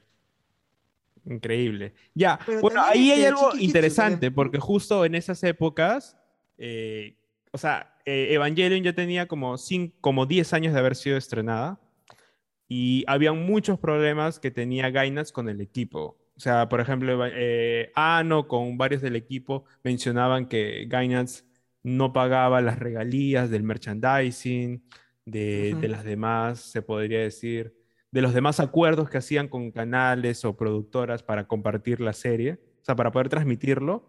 Y eso llevó a que Hideaki se salga de Gainax. Y justo en ese año, en el 2006, funda, se podría decir, su estudio, el estudio Cara. Y es un poco complicado porque eh, nosotros pensaríamos que las películas del Rebuild, o sea, Evangelion 1.0, 2.0, son de Gainax, pero en No, teoría son, de cara. Son de cara. Son de cara, pero tienen el equipo de Gainax. Entonces, a partir Ahora de sí, ese año, a- a- es- a- a- a- ahora sí, ¿qué pasó con Gainax? Bueno, Gainax fue demandado Explícanos, por, por favor. Hideki- Hideki Anno y, y luego de ahí como que la demanda le costó. Él es- ahí hicieron dos series, dos series, dos hermosas, increíbles animes, que es Tekken Topaz Gurren Lagann, que ya es el único, el último anime que el ¿De qué año es esa serie? que ha hecho. Tekken Topaz Gurren Lagann, déjame acordarme, ahorita no creo de qué año es, sinceramente. Déjame revisar, por acá lo tenía. Gurren Lagann, este es, Gurren Lagann es 2007. Ah, Ya, hizo pero Gurren eso lo hizo cara, eso lo hizo, eso lo hizo Gainax. lo hizo Gainax. Gurren Lagann lo hizo Gainax. Pero no, no lo dirigió Hideaki. No, lo hizo, lo Hiro, Hiroyuki Maichi. Y Ahí Hiroyuki en, en Maichi, Tengen Toppa Gurren Lagann, Hideaki no tuvo ninguna participación. No, pero- porque Hideki, Hi- Hideki Anno ya había salido de Gainax, pero en ese momento, este. Pero si tú ves eh, Tengen Toppa Gurren Lagann, vas a ver un montón de cosas que, que tiene Evangelion. Sí, sinceramente sí. Pero es que Tekken Toka Gurren Lagann fue el padre de Trigger, porque Hiroyo Imaichi, luego de hacer que Tekken Toka Gurren Lagann, y luego de demanda, y luego de muchas cosas internas que se y luego de, de, de acoso laboral, muchas cosas además que Kainas fue, fue un desastre. Fue un, completo un desastre. Ya. Eh, Hiroyi, Imaichi- Ima- Hi- Hiro, Imaichi funda Trigger. Y ya, de Trigger es otra historia ya. Trigger ah, ahí ha hecho Luluco, ha hecho Witch Academia, Kill la Kill. ha hecho Kill Sniper y ha hecho la gran y hermosa Kill la Kill. Kill la Kill. Y pues, Yo pensé que Kill la Kill había hecho Gainax. Pero... No, Kill la Kill, Kill la Kill lo hizo Trigger. Pero lo hizo Trigger. Es que sí, es Porque- que yo es que yo no sabía, yo no sabía, eh, de- o sea, no sabía de que lo había hecho Trigger porque en Kill la Kill vi bastante que tiene Evangelion. Eh, Es que, es que como te digo, el, que el director de esto trabajaba en Gainas y trabajaba en Evangelion. Así que él cogió. El problema es que eh, cuando tengo que tu Matur Lagan, él creó un estilo nuevo de animación. Porque si vemos Tekken Toppa Lagan comparado con otras, con otras series de Gainas, es diferente. Parece- pero no parece de Gainas. Y por eso el director dijo: Voy a agarrar este estilo artístico que he creado para, para crear un estudio. Y Trigger prácticamente se basa en este estilo, estilo exagerado, súper abismal, con explosiones de tierras, cosas súper, planos súper exagerados, movimientos súper exagerados, trajes súper exagerados, etcétera, etcétera. con una animación hecho- realmente sencilla. an- es que Trigger es sencillo, pero es loco. Es la marca de Trigger. Y Trigger lo ha hecho, y Trigger lo sigue haciendo hasta ahora. Pero realmente Trigger no, o sea, después de Kill al Kill, no ha hecho, o sea, dicho Academia es chévere, pero no ha hecho algo más ponedor luego de eso. O sea, Trigger como que no es un estudio tan grande como digamos, como, que, como quiero que sea, porque realmente Trigger es un estudio, tiene una edición muy chévere y tiene una estilografía muy chévere, pero Trigger no es el estudio que, es el estudio que yo, que yo quiero que sea, pero, pero bueno, el punto es que Gainax se ahí se va a Trigger, Gainax entra en de sesión y en 2008 vuelve Gainax. Gainax vuelve y trata de crear, nuevos, cambia el editor ejecutivo, cambia todo, cambia todo el aspecto técnico, cambia todas las reglas del esto, cambia la misión, la visión de la empresa, cambia todo y Gana se vuelve, sigue otro camino. Pero ya, Gana está en su camino, sigue hasta ahora tratando de hacer series y películas, tratando de crearse un nombre otra vez. Pero mientras tanto, tenemos a, a Ano. Ano. ¿Qué está haciendo Ano justo en, esas, en esos años? Ano, Ano funda Cara, un estudio que la cara tenía Magellan. Eh, a cara, eh, Evangelion era cara. Ya, era, ya ese punto quedó. Pero, detalle. No ha hecho nada más aparte de Evangelion. No ha hecho nada aparte. O sea, no, tiene, no creó nada más. Eh, cara se creó para Evangelion. Nada más. Me, parece que sí. Luego hizo, realizó otras cosas, me parece. Mm. Cara. Y, eso, eso, eso, lo voy a hablar en un ratito, pero sigamos con la historia de, eh, de Hideki Sí, ahora eh, yo tengo una pregunta justo antes de mencionar esas películas. ¿Cuál fue la razón por la cual Hideaki se le ocurrió crear estas películas? Los rebuilds. Son los rebuilds, ¿no? Las reconstrucciones. Según Hideki Anno es, la, es como que lo que él quería hacer realmente. Sí, porque bastante gente tiene mucha confusión porque dice que el reveal, o sea, es como, es como la serie de Evangelion, pero de la forma en como Hide, Hideaki quería hacerlo. O a veces hay gente que dice que se quiere ver las películas, pero no quiere ver la serie. Y, y, la, verdad es que uno tiene obligatorio ver la serie para poder entender todas las cosas. Porque dentro de, este, de esta reconstrucción de, de las películas, eh, tenemos, tenemos las mismas escenas. O sea, son las mismas escenas. Pero hay cambios bien grandes que yo pensé, ah, ya serán cambios porque querían estos nuevos cambios y porque querían hacer la serie diferente. Pero después había escuchado que la serie es como un universo alternativo donde las cosas ya pasaron, algo así. Que no, no, no, no pude terminar de entender. Sí, es que Shinji tiene muchas oportunidades y el problema lleno es como que la última chance de Shinji para poder este, crear el mundo feliz y lo hace. Pero ya, el punto, el, punto, el punto es que eh, Evangelion fue como que la intención de Hideki Anno de recuperar su serie primero, porque tenía que hacer algo para recuperarlo, porque Kara tenía los derechos de Evangelion. Así que era demandarlos y hacer algo nuevo para que justifique esa demanda. Y aparte también Hideki Anno era un, un deciso pero tremendo y quería hacer, quería hacer un guion aparte de lo que realmente quería hacer con el presupuesto que tenía, pues a veces tenía presupuesto, y, plata, y mucha plata por todo lo merchandising que había, que había generado, porque se derivó el IP, los, los, mangas, que también, bueno, los mangas de plata sí entraba de los mangas, juguetes, eventos, el, el, tren, el tren rápido de Tokio, los robots gigantes que salen esto, los especiales, las películas. Hay, hay unos robots gigantes de Evangelion, ¿en dónde están? Ya no están, creo. Estaban, estaban, estaban, estaban en, Tokio, pero creo que ya no están ya. Porque ahora están en Kokundan. así que, así que ya no, ya no se encuentran, pero en su tiempo se había. Había juguetes, estaba, estaba, el tren rápido de, de, Eva 1, había un tren bala con temática de Evangelion, y etcétera, etcétera, etcétera. O sea, era, Evangelion fue boom, fue prácticamente, prácticamente cuando entrabas a, a Japón, lo mismo que veías era Evangelion. Ya no es así.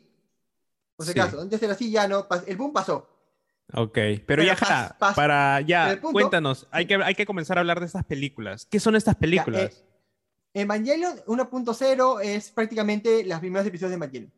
Sí, esta película es, del año 2007. Evangelion 1.0, tú no estás solo, en español. You are not alone. Y sí, como tú mencionaste, es, es, no, tiene, no tiene casi nada nuevo. O sea, si bien es cierto, es la segunda oportunidad de Shinji. Eh, tenemos las mismas escenas, o sea, medio resumidas, más o menos, se podría decir. No tanto resumidas, porque las películas duran como dos horas y en dos horas entran Sí, como seis, verdad. siete episodios de la serie. Así que, o sea, las cosas como que encajan bien. Se podría decir que estas películas son más largas que la serie, que los 25 episodios. Porque si cada película dura como dos horas o más. Sí, prácticamente sí. Así Eh, que es bastante chévere. sí. Y la animación es algo que a los fans nos emociona bastante. Porque si bien es cierto, Evangelion es chévere, pero en las películas tenemos a los personajes con una gran calidad que es maravilloso. Y ver las películas, por ejemplo, en plataformas de streaming o en Blu-ray, hace que sea ultra genial, ¿no? Esas películas están en Amazon Prime y ahí los puedes Sí. ver en Full HD, 4K. Y e- es toda una gran Son experiencia. increíbles, son increíbles. Eh, la... Neo Geo Evangelion, Neo Geo Evangelion, las Revolts son un tope en lo que es calidad de animación, fluidez de escenas, per- personajes que, personajes que tienen más carisma que la serie, en verdad. Pero es de cuestión porque hay más movimiento facial y más cositas ahí que, que entran. Sí, Pero esto es porque Hideaki es, Sí. es- o sea, él es animador, o sea, más que director, Sí. le gusta ver la animación. Así que ahí está su, se podría decir, como en lo que es obsesivo. Entonces, es por eso que tenemos un gran resultado. Es como decía la metáfora con Kubrick, ¿no? Kubrick, Kubrick le, le gustaba grabar mil veces la misma escena para que quede perfecta. Entonces, Hideaki se enfocaba bastante en que la animación sea, sea casi perfecta. O sea, como, como se lo imagina en su mente.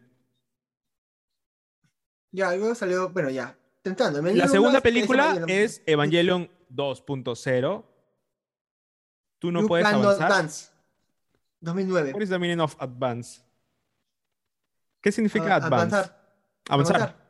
Tú no, No puedes- puedes, o sea, Tú no puedes avanzar. eh, lo que está entre paréntesis en los títulos es como que medio ambiguo, ¿no? Porque dice, tú puedes avanzar o tú no puedes avanzar. Claro. Es- Ese es el chiste. Sí, esa película es del 2009 y lo mismo, retrata los siguientes episodios de la serie.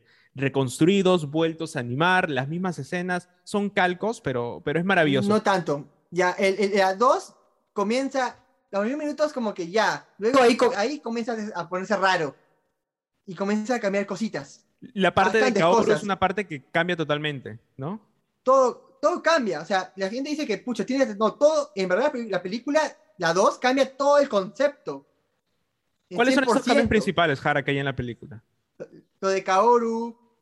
La escena de piano es muy parecida, pero tiene otros diálogos. Y varias cosas. así. Esos detalles, son detalles bien, bien, bien, bien pequeños, como que diálogos chiquitos. Que Ahora, son- en esa película es que donde se pone para al nuevo personaje, ¿no? Y acá aparece el nuevo personaje. La también. gran Mari. Ahora, Mari es un personaje que ha sido desarrollado desde la serie, ¿no? Me parece. No, no, no, para nada. Recién, recién fue desarrollado. Sí, apa- aparece en las películas. Sí, ya, eh, ya, eso va a ser algo que vamos a contar más adelante porque Mari es, es un personaje que, que es importante para, para Hideaki. Y, y principalmente lo bueno es que pudieron eh, colocar bien este personaje porque este personaje me parece que es un personaje americano, ¿no? Porque en la serie de Evangelion mencionan que, que habían otros niños y otros Evas, ¿no? De Estados Unidos, pero que mueren, mueren en, en- guerras, ¿no? Me parece, y en Evangelion solo lo Sí. mencionan, pero aquí en las nuevas películas de, Acá, de acá lo muestran. lo, lo- lo traen, pues, no se muere uno de estos pilotos, porque son como 13 Evas, o sea, había 13 pilotos, me parece. Sí. Entonces, este, no me acuerdo el número del EVA, creo que es el 8. El EVA rosado es el 8, me parece. no, me, no me acuerdo bien.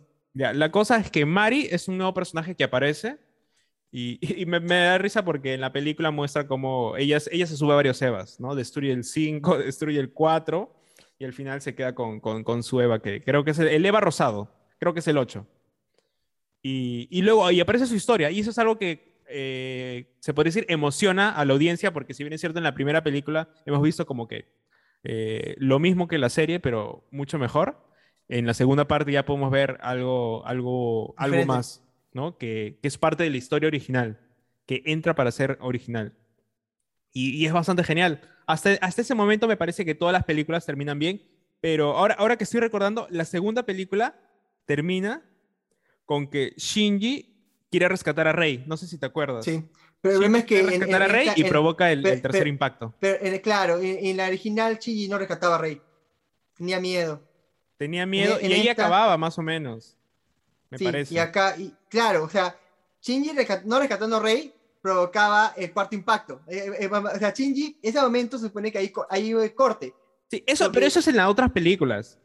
No, no, en la, o sea, en la 2, en la 2 como que existe ese corte de, güey, acá comienza el desastre, pero evitamos el, pero hacemos que el desastre se retrase un poco más.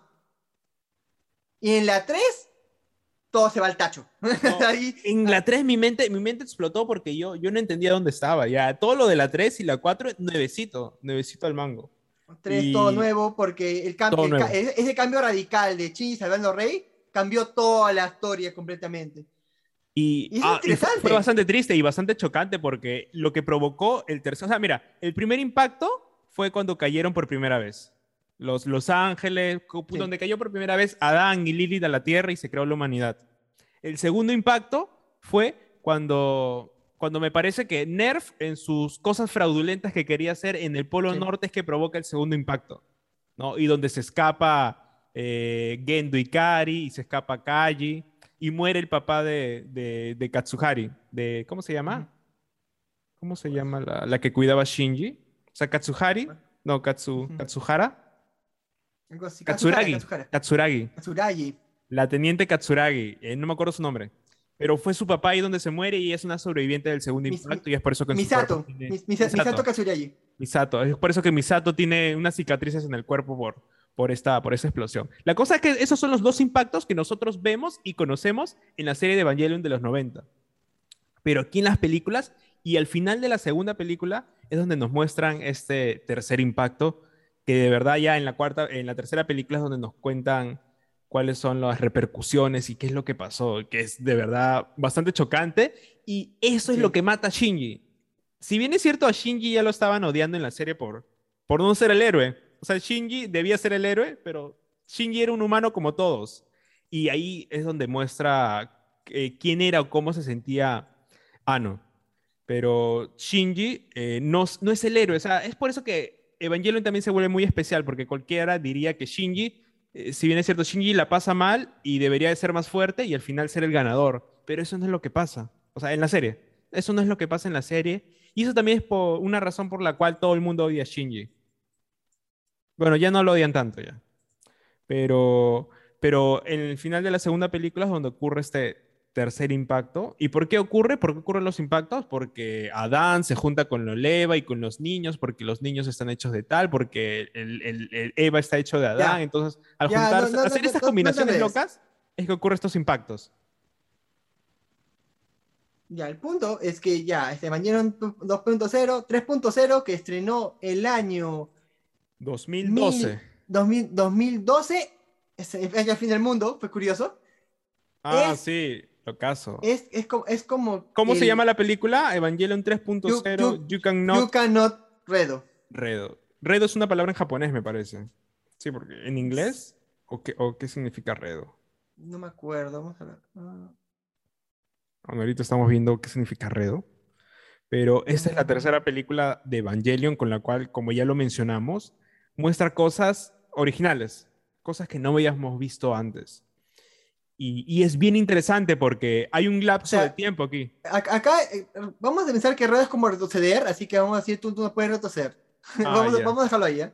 Y es bien loco porque esta película comienza con Al, con, después del tercer impacto. Y estas películas tienen una diferencia, 14 años de, un lapso de 14 años. Y acá algo curioso que podemos ver es que cómo rescataron a Shinji. Me parece que Shinji se fundió en el LSL con, con, con Rey, ¿no? Sí. esa es una de las partes locas, pero la individu la, o sea, Shinji como individuo ya no existía y existía en un líquido extraño y no sé de qué forma de líquido es que lo vuelven a traer. La cosa es que lo traen y para Shinji puede haber pasado poco tiempo, pero pasaron 14 años y acá nos vuelven a mostrar a los personajes. Ahí ya, ya, nos, ya nos vuelven a, romper el cerebro porque, si bien es cierto, cuentan que Rey está muerta, pero Rey está viva y ahí Shinji se entera la verdad de Rey, ¿no? De quién es Rey. Que Rey es una clon, que esto lo vemos en la serie. Existen varias Reyes. Y, ahí, y, más adelante nos centramos ya de, de lo peor de lo peor de quién es Rey. Pero acá nos damos cuenta que los personajes son iguales. O sea, si bien es cierto, Shinji no debería haber cambiado porque Shinji lo sacaron de chiquito. O sea, se quedó ahí y lo tenían que haber traído como, como seguía. Como, o sea, como era. Pero vemos a Asuka y la vemos igual y nosotros nos preguntamos por qué se ve igual. Y esto se debe a la maldición. La maldición de los pilotos. No, es algo tan complejo. Es la maldición de los pilotos que como que ya no se convierten tanto en humanos, o sea, dejan de, perder su, humanidad y por eso es que tienen esta maldición de seguir siendo niños físicamente. Pero Jara, ¿qué más, qué más vemos en la película? Eh, hay muchas cosas. Los personajes son diferentes. Ahora, eso es algo que me confunde. Los personajes son muy diferentes. O son, los mismos, no solo que están cambiados. Es, que maduran, o sea, son 14 años, son personajes, son niños Por ejemplo, Uno de, los, uno de los personajes que más llama la atención es el de la, el de la doctora, de cabello amarillo, no me acuerdo cómo se llama. Pero ella, ella también tiene un cambio radical, principalmente también porque se corta el pelo y su pelo es corto, pero, pero se ve diferente. yo, uno siente que es otra persona. Pero, pero la historia corre ahí, corre en qué pasa. En Shinji tienen miedo, tienen miedo de qué cosa va a ser Shinji. Shinji ya le tienen prohibido subir a Leva. Acá también conocemos a, un personaje de, la serie, de la serie original, que es la hermana de Touji, ¿no? Hermana de Touji ahí sale dentro del equipo de, de... Bueno, en este caso ya no se llama Nerf porque hubo un problema, ¿no? Eh, la teniente eh, Misato se separa de Nerf porque se entera de lo que Nerf quería hacer que era lo de la instrumentalización humana, y crea su, propio, su propia organización. No me acuerdo cómo se llama la organización. Willy, ¿no? Willy, Huele. Willy, Willy, Huele, Well. Well, Well se llamaba. Y, y a partir de ahí ya nos cuentan otra historia. Nos cuentan de que, de que siguen peleando contra los ángeles y que Nerf ha construido nuevos Evas. Pero esos Evas, o sea, no son tanto Evas, sino son como más ángeles. Eran como ángeles robots. No sé si te acuerdas, Jara, pero estas bestias fueron construidas por Nerf y al final esta, esta organización creada por Misato pelea con Nerf. Ya no pelean con ángeles, ¿no? Porque los ángeles ya se acabaron los ángeles, porque eran como 13. Y ahora está peleando Nerf con, con, con Well y, y la disputa está ahí. Y al final Shinji es donde se escapa, se quiere ir con Rey, porque Shinji no confía en ellos, o sea, confía en Rey porque Rey es la persona que más ha querido a Shinji. ¿Y por qué? Y, principalmente así, y ahí es donde, y ahí, y ahí también nos emociona a los, a, los, a los fans porque ahí nos enteramos que a Shinji le cuentan la verdad de quién es Rey. Y todos nos quedamos, no, Shinji no debía saber esto. Pero al final se enteró, porque Shinji nunca pudo ver fotografías de su madre. Su, su padre nunca dejó de que ella lo pueda ver. ¿Por qué? porque, porque su mamá murió cuando Shinji, o sea, Shinji sabía que su mamá había muerto cuando él era niño, pero lo que no sabía es que su papá había creado un clon de su mamá y que, esa y que su mamá era rey. Esto no es tanto spoiler porque esto es de la serie original. Esto se ve en la serie original y de Enos de Evangelion también. Pero... dejando de contar toda la historia. Y dejando de contar toda la historia, eh, principalmente es así. Y los fans se quedaron acá en el año 2012 con esta película y, luego podemos regresar que después de nueve años se hizo la cuarta película. Pero ya antes de mencionar la cuarta más, película. Más de nueve años prácticamente. Sí, más de nueve años. Recién este año se acaba de estrenar la última película y la anterior fue en el 2012. Varios años han ah, pasado. Pero antes de esta película, antes de esta película, eh, me parece que hay una película dirigida por Hideaki Anno. Una película o sea, con personajes, una película live action con personajes ah, reales. Chikihitsu. Sí, Shin Godzilla. Ah, no, Shin Godzilla es no, Shin Godzilla después de ¿Cuál, qué, cuál, ¿Qué sería ahí antes? Uh, no, no, no, este, ya, Shin Godzilla. Sí, me parece que no. Las demás son. O sea, hay, hay películas, pero no son tan. Se podría decir, para mencionarlas. Eh, ya, ya, después de eso también vamos a mencionar un poco acerca de, de, quién es su esposa, pero eso ya mencionamos terminando esta parte.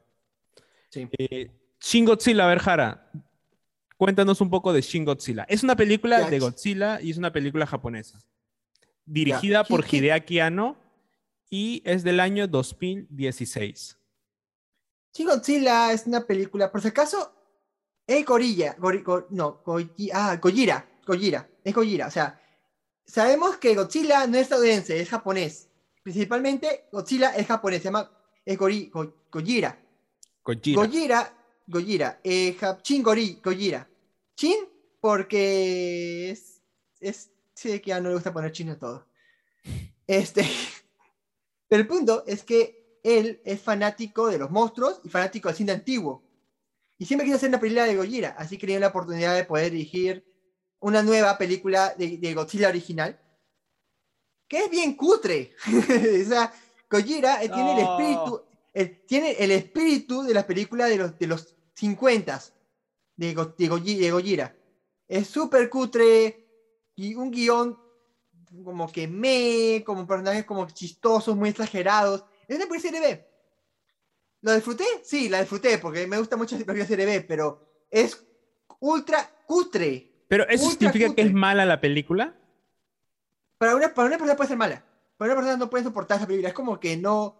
Si tú no eres fan de cine B o no aceptas mucho el cine que se ve cutre, película te va a, te va a parecer un podrio. Pero a ver, en, relación a, los efectos especiales, ¿qué tan buenos eran los efectos?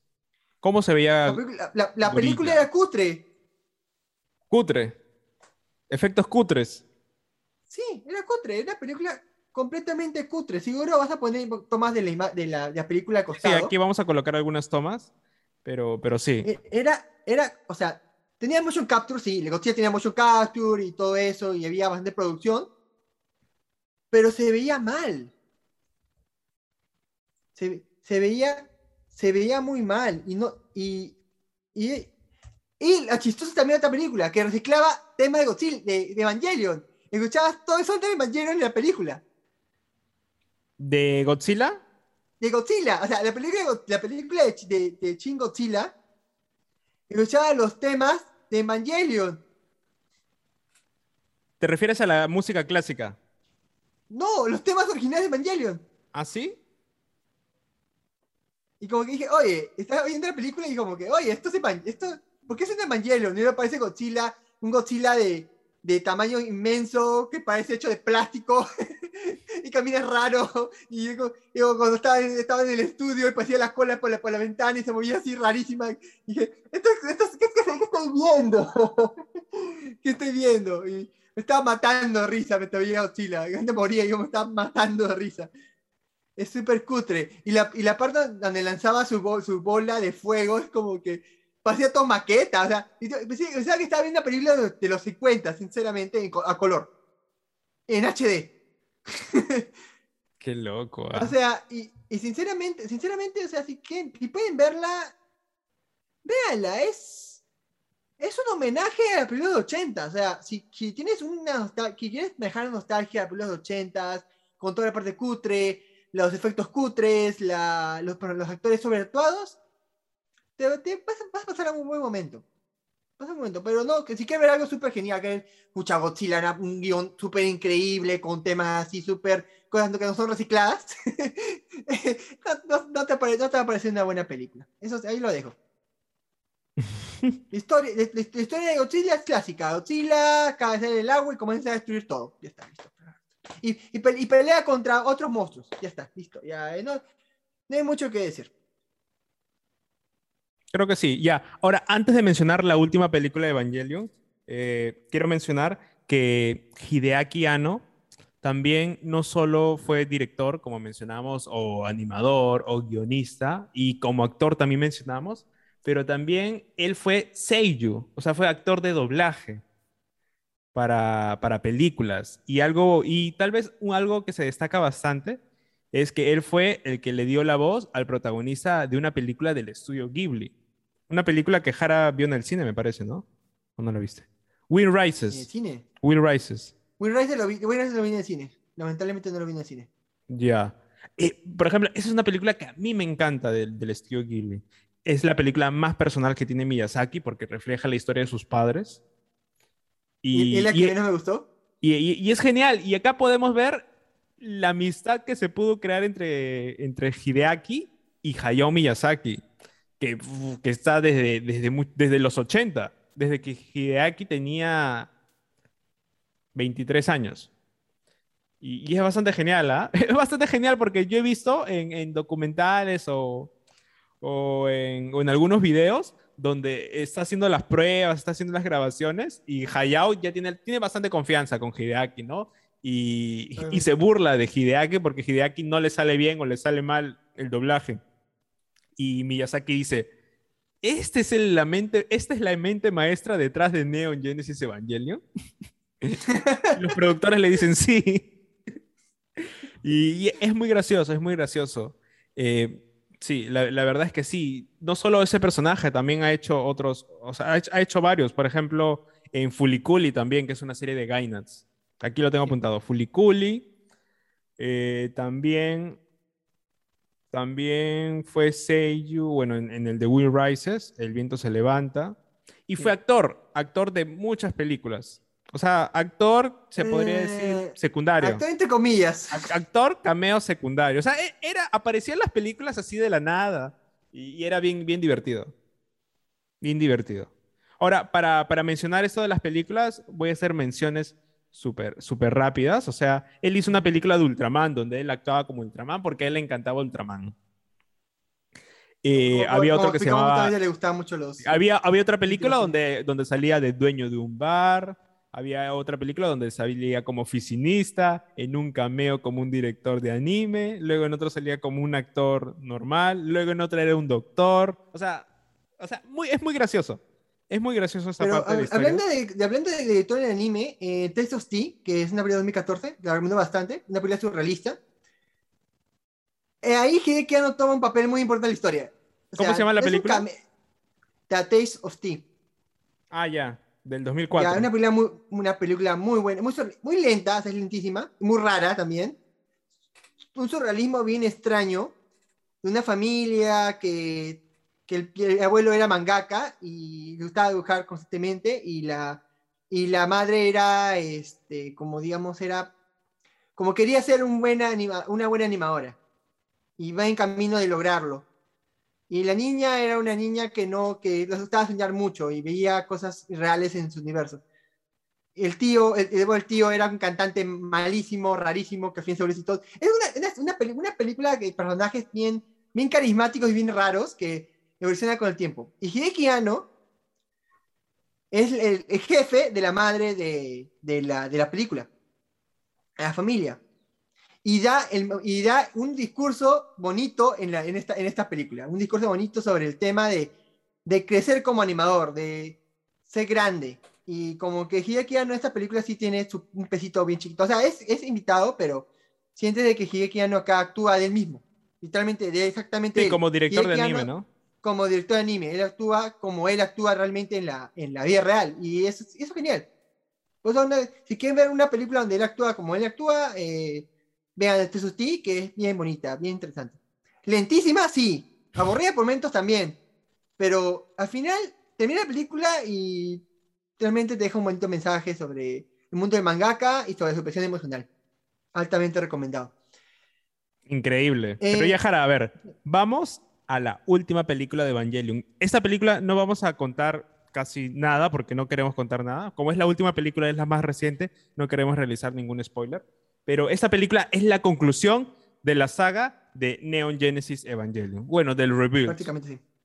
De todo, en verdad. Él dijo que de todo. Sí, de todo. Y la película es muy buena, pero ahí Jara nos puede comentar un poco que esta película tiene dos partes. Porque Jara ha visto completo el documental, yo lo he visto a medias. Parte, parte A, parte B. Parte, parte A, parte B. Y, y, eso se nota en la película, porque, porque en el inicio de la película uno entiende todo lo que pasa.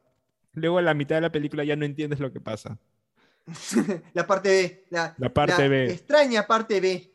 Sí, y ahora en, este, en, esta última película, eh, Jara, hemos visto a Hideaki Anno tal vez en, en, su parte más, o sea, lo hemos visto como es. En, en, por ejemplo, principalmente en el documental, ¿no? Cómo se mostraba ante la película, ¿no? O sea, también un poco de, de, de cómo se llevaba con los trabajadores de, de esta película, de cómo también... nunca se ha visto. Eso no lo he visto antes, es como que algo que dije que no le gustaba mostrar y acá se mostró. Sí. Aquí, se mostró y principalmente en el documental que se hizo de cómo, de cómo era su trabajo y de cómo se hizo. Esa película, no sé en cuántos años habrá hecho, pues, pero han tenido como nueve años. En esos nueve años es que han estado ahí. en verdad, no. Vamos a. Antes de esta película, vamos a hablar de Estudio Cara, de por sí. Les dije literalmente que Cara no hizo nada. Nada propio pero sí ha hecho cosas. Y una de las cosas que ha hecho fue una cosa que amé en su época, que me encantó y lo seguí por, por semanas, que es la Animation Expo. Animation Expo era una como que una un- como una antología de cortometrajes de diferentes directores que querían que querían salir que querían salir un déjame ver Japan Animation Expo Japan Animation Expo déjame ver uh, Studio Cara y Sunrise ya no me acuerdo los cortos ya. Una serie de casi 30 ala 37 cortos 36 cortos que 36 dirigidas por un tal, dif- 36, co- 36 cortos. Son 36 de un este y cada dirigido por un director diferente que era como que una prueba para que esa persona pueda hacer una serie. Era como una especie de concurso, digamos, de, de pits. Era como que tus pits, tus speech cor- de cortos y, y que uno otro se hace popular o te dan más presupuesto. La única, Ya. la única, la, la única, el único cortometraje de toda la lista que realmente tuvo una película fue Dragon Tentis. Después la demás ninguna, tuvo otra, otra obra, ahí quedaron. Y lo chistoso acá es que una de ellas es la, es la, secu- es la secuela de, de, de Evangelion 3. ¿Cómo? Lo caso, ¿no? Me ¿Qué hackeaste. No, Una no, no lo sabía. El, cor- el- el- el corto 7, que es Until You Come to Me, que es una que, la, que la canción la hace Tada Hikaru. Y Tada Hikaru había renunciado a ser, o sea, había, había, se había retirado de ser artista. Y volvió para hacer dos cosas.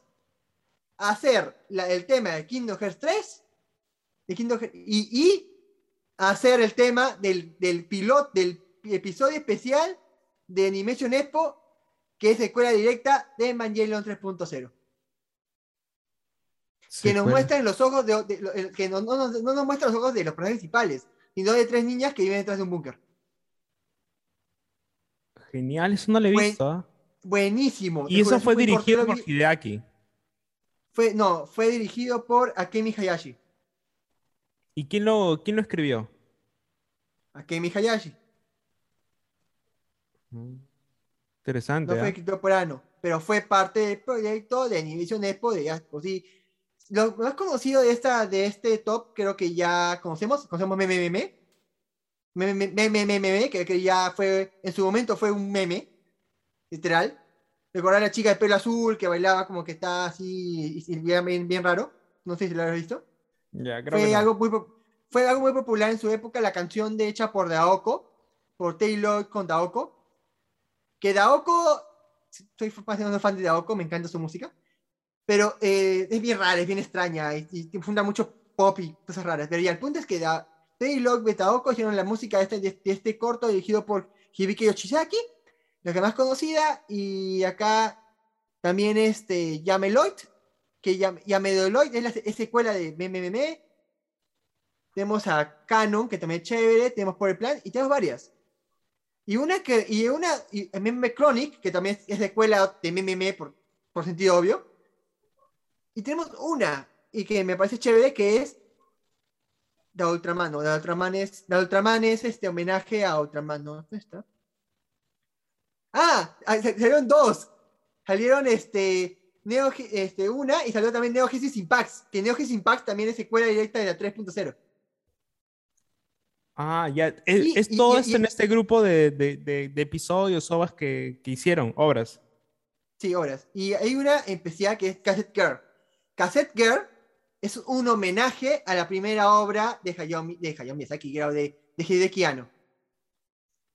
Es una chica, ya saben, de conejo, que viaja en un mundo setentero con, homen- con homenajes de muchos animes clásicos. Cassette Girl es una masterpiece en lo que es animación actualmente y Suena, suena, igual a, a lo que es Daikon. Sí, es Daikon, es exactamente igual. Pero acá, acá la diferencia de Daikon con este es que acá se mueve con cassettes. Cada cassette eh, trae una, una nueva, un nuevo IP. Muy genial. Y claro, este, este producto que hicieron, o sea, lo hicieron por un festival, lo hicieron para que sea como una serie Ellos, que ellos- ellos- ellos mismos lo hicieron. Fue un festival que ellos mismos hicieron para, para conmemorar la fundación de Cara. Increíble, ¿ah? bastante genial. En- No, no había 36 escuchado de estos, de, de estos, se podría decir como, como Japan- obras alternativas, ¿no? Para la historia. Sí, eh, re- recomiendo bastante que den un vistazo a Japan Animation Expo. Hay muchas obras ahí que son muy, muy chéveres y que me, me- me hubiera gustado, me hubiera gustado que me tenido serie, en verdad, pero quedaron ahí en, la, en, en esto. Eh, Quedaron ahí en, el, en, el, en, el, en, el, en la lista de, de pilotos.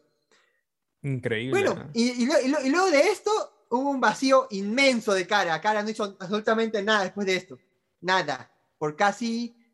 Esto fue del año 2014 a 2015.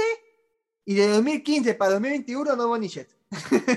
no hubo absolutamente nada. Cara estaba completamente en silencio. No hubo publicaciones de nada, pero ya a partir de Era- 2018 era- ya era- estaban era- trabajando en la última. A partir de 2018 estaban trabajando en la última. Pero Cara. Cara estaba completamente en silencio. Hizo Dragon Tentis, o sea, adaptó Dragon Tentis, que fue el que te dije que ganó el premio, el primer corto. Adaptó una, a dos obras y una película. Eso fue, eso fue en 2017 y en 2017 no hubo nada. Nada. O sea. Estuvieron descansando. Estuvieron hicieron, hicieron- como que cosas bien extrañas, o sea, hicieron dos videojuegos. o sea, hicieron este, la, anima- la animación de Combat 7, o sea, pero mm, fue ra- es, es rarísimo. Pero nada de animación. De seguro se estaban preparando pues para lo último de Evangelion. No, acá y acá tocamos la- el tema más importante. Hideki Anno estaba mentalmente. Él estaba mal, estaba muy mal.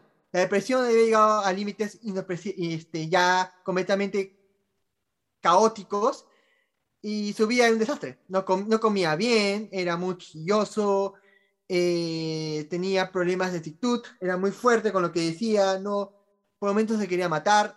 Él siempre decía que, su, que él- él- él- su mejor muerte sería trabajando.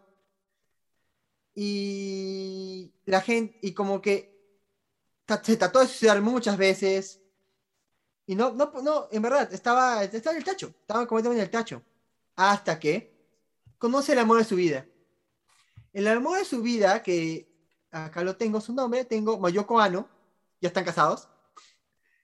Sí, se, me acuerdo, se casaron en el 2002, ahí, inicio de la década. Eh, y hay algo especial, ¿no? Porque ella ya tenía el apellido Ano. Sí, tenía pedido Ano, es, es- Cualque- es- es sí, curioso. eh, eh, si bien es cierto, no son ningún tipo de familiar, eh, no me, me parece que no son el mismo apellido, o sea, tienen pronunciaciones diferentes.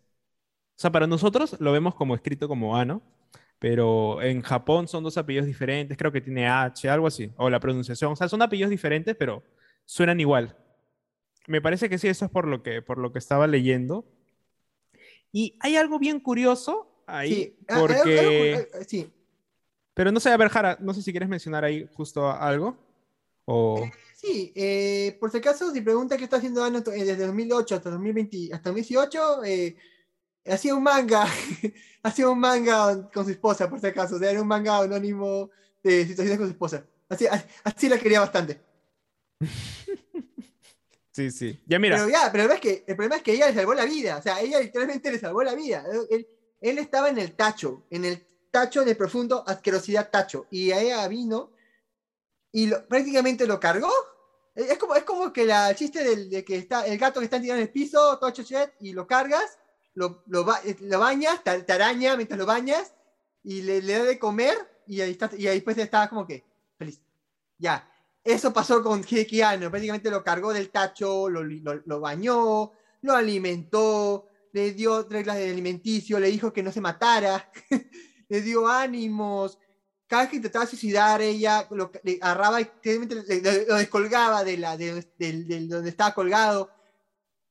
Era, era, en verdad, ella lo aguantó bastante tiempo. O sea, todos denle un aplauso a Mayoko Ano. Mayoko Ano fue la persona que, este, que salvó a, o sea, aplausos por ella. Ella, ella ha logrado, ella ha logrado hacer de que Ano se recupere y ha luchado bastante por lo que quería.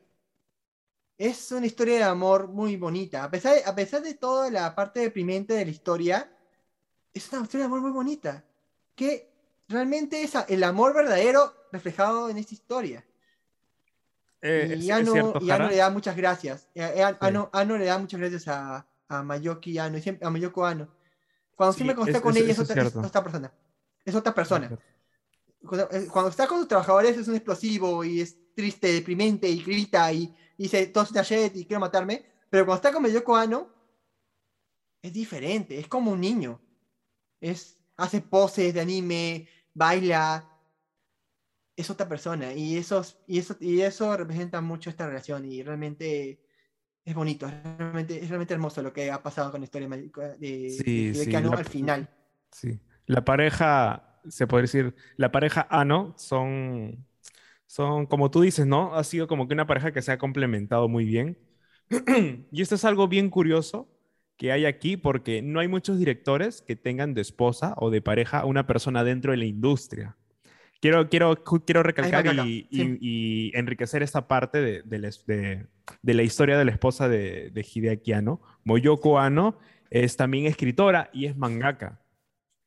Y principalmente ella se ha enfocado en el género Josei, que es un género de historias como que para chicas. O sea, el enfoque de estas historias es como que es para, es para las mujeres, para las chicas. Entonces, la mangaka se ha desarrollado y ha creado varias historias en relación a eso.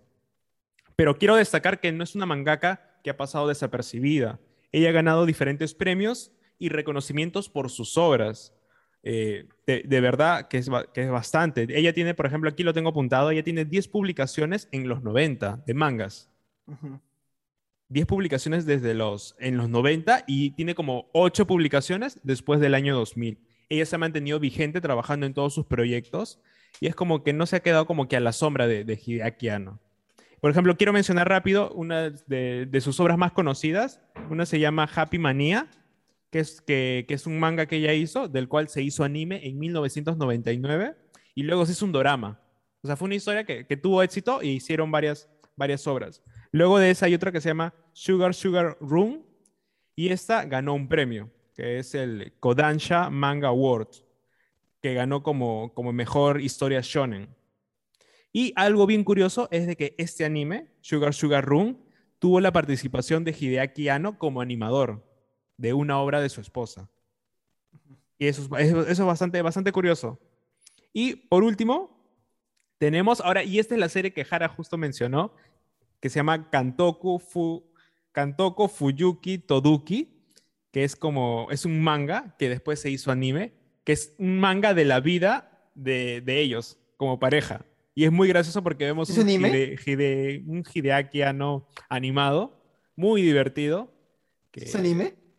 Sí, sí, no sé si lo has visto. Es el que mencionó, no sé No si le- lo habías no- mencionado. Es manga y anime. El anime fue publicado en el año 2014. Eh, Kantoku Fuyuki te, te juro, te- Todoki. te juro que el anime, te juro que no sabía que había anime de eso. Sí, ahora de esto sí, es un manga muy conocido. Y el anime tiene solo tres episodios y cada uno dura tres minutos. Son como ovas. Quiero verlo. Quiero Pero verlo. sí, yo también, yo también, yo también eh, lo he estado viendo y es muy divertido, es de comedia. Y te digo algo bastante curioso. En esta serie o en esta historia, sal- los personajes principales es Hideaki y su esposa. Pero el que le hace Sí, el el seiyuu a Hideaki no es Hideaki, no es el mismo. El que le hace el seiyuu es el, es el seiyuu de Kaiji, de Evangelion. Él le hace, la, él le hace el seiyuu a Hideaki. Y el que le hace la voz a Moyoko, a su esposa en la serie, no es, la- no es Moyoko, sino es el seiyuu de Rei Ayanami. El seiyuu original, los seiyuu japoneses. Imagínate. Curioso, no, no sabía eso. eso. Eso sí, eso sí me, chupaste por sorpresa esta cosa. Eh, eso sí no sabía. sí, por ahí, por ahí lo, lo, lo encontré mientras estaba leyendo.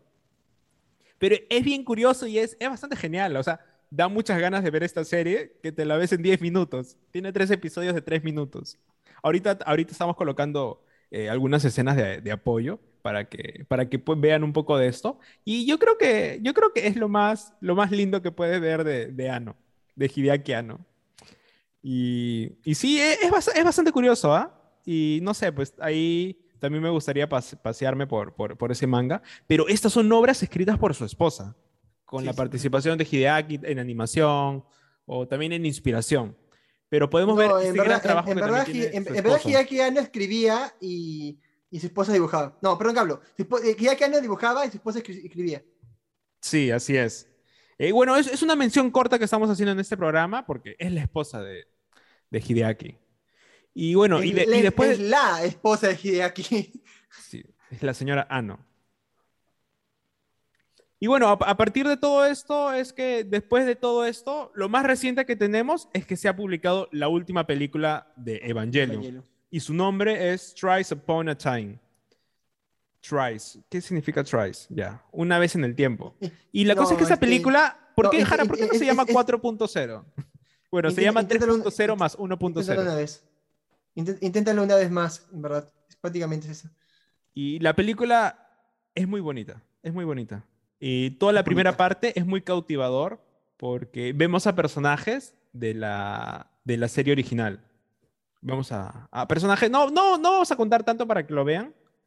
Pero vemos a personajes de la serie original y vemos y el desenlace final. El desenlace final que es bastante interesante y como Jara me lo mencionó antes de grabar este programa, refleja bastante en que Hideaki ha cambiado. Hideaki ya no es la misma persona que hizo Evangelion.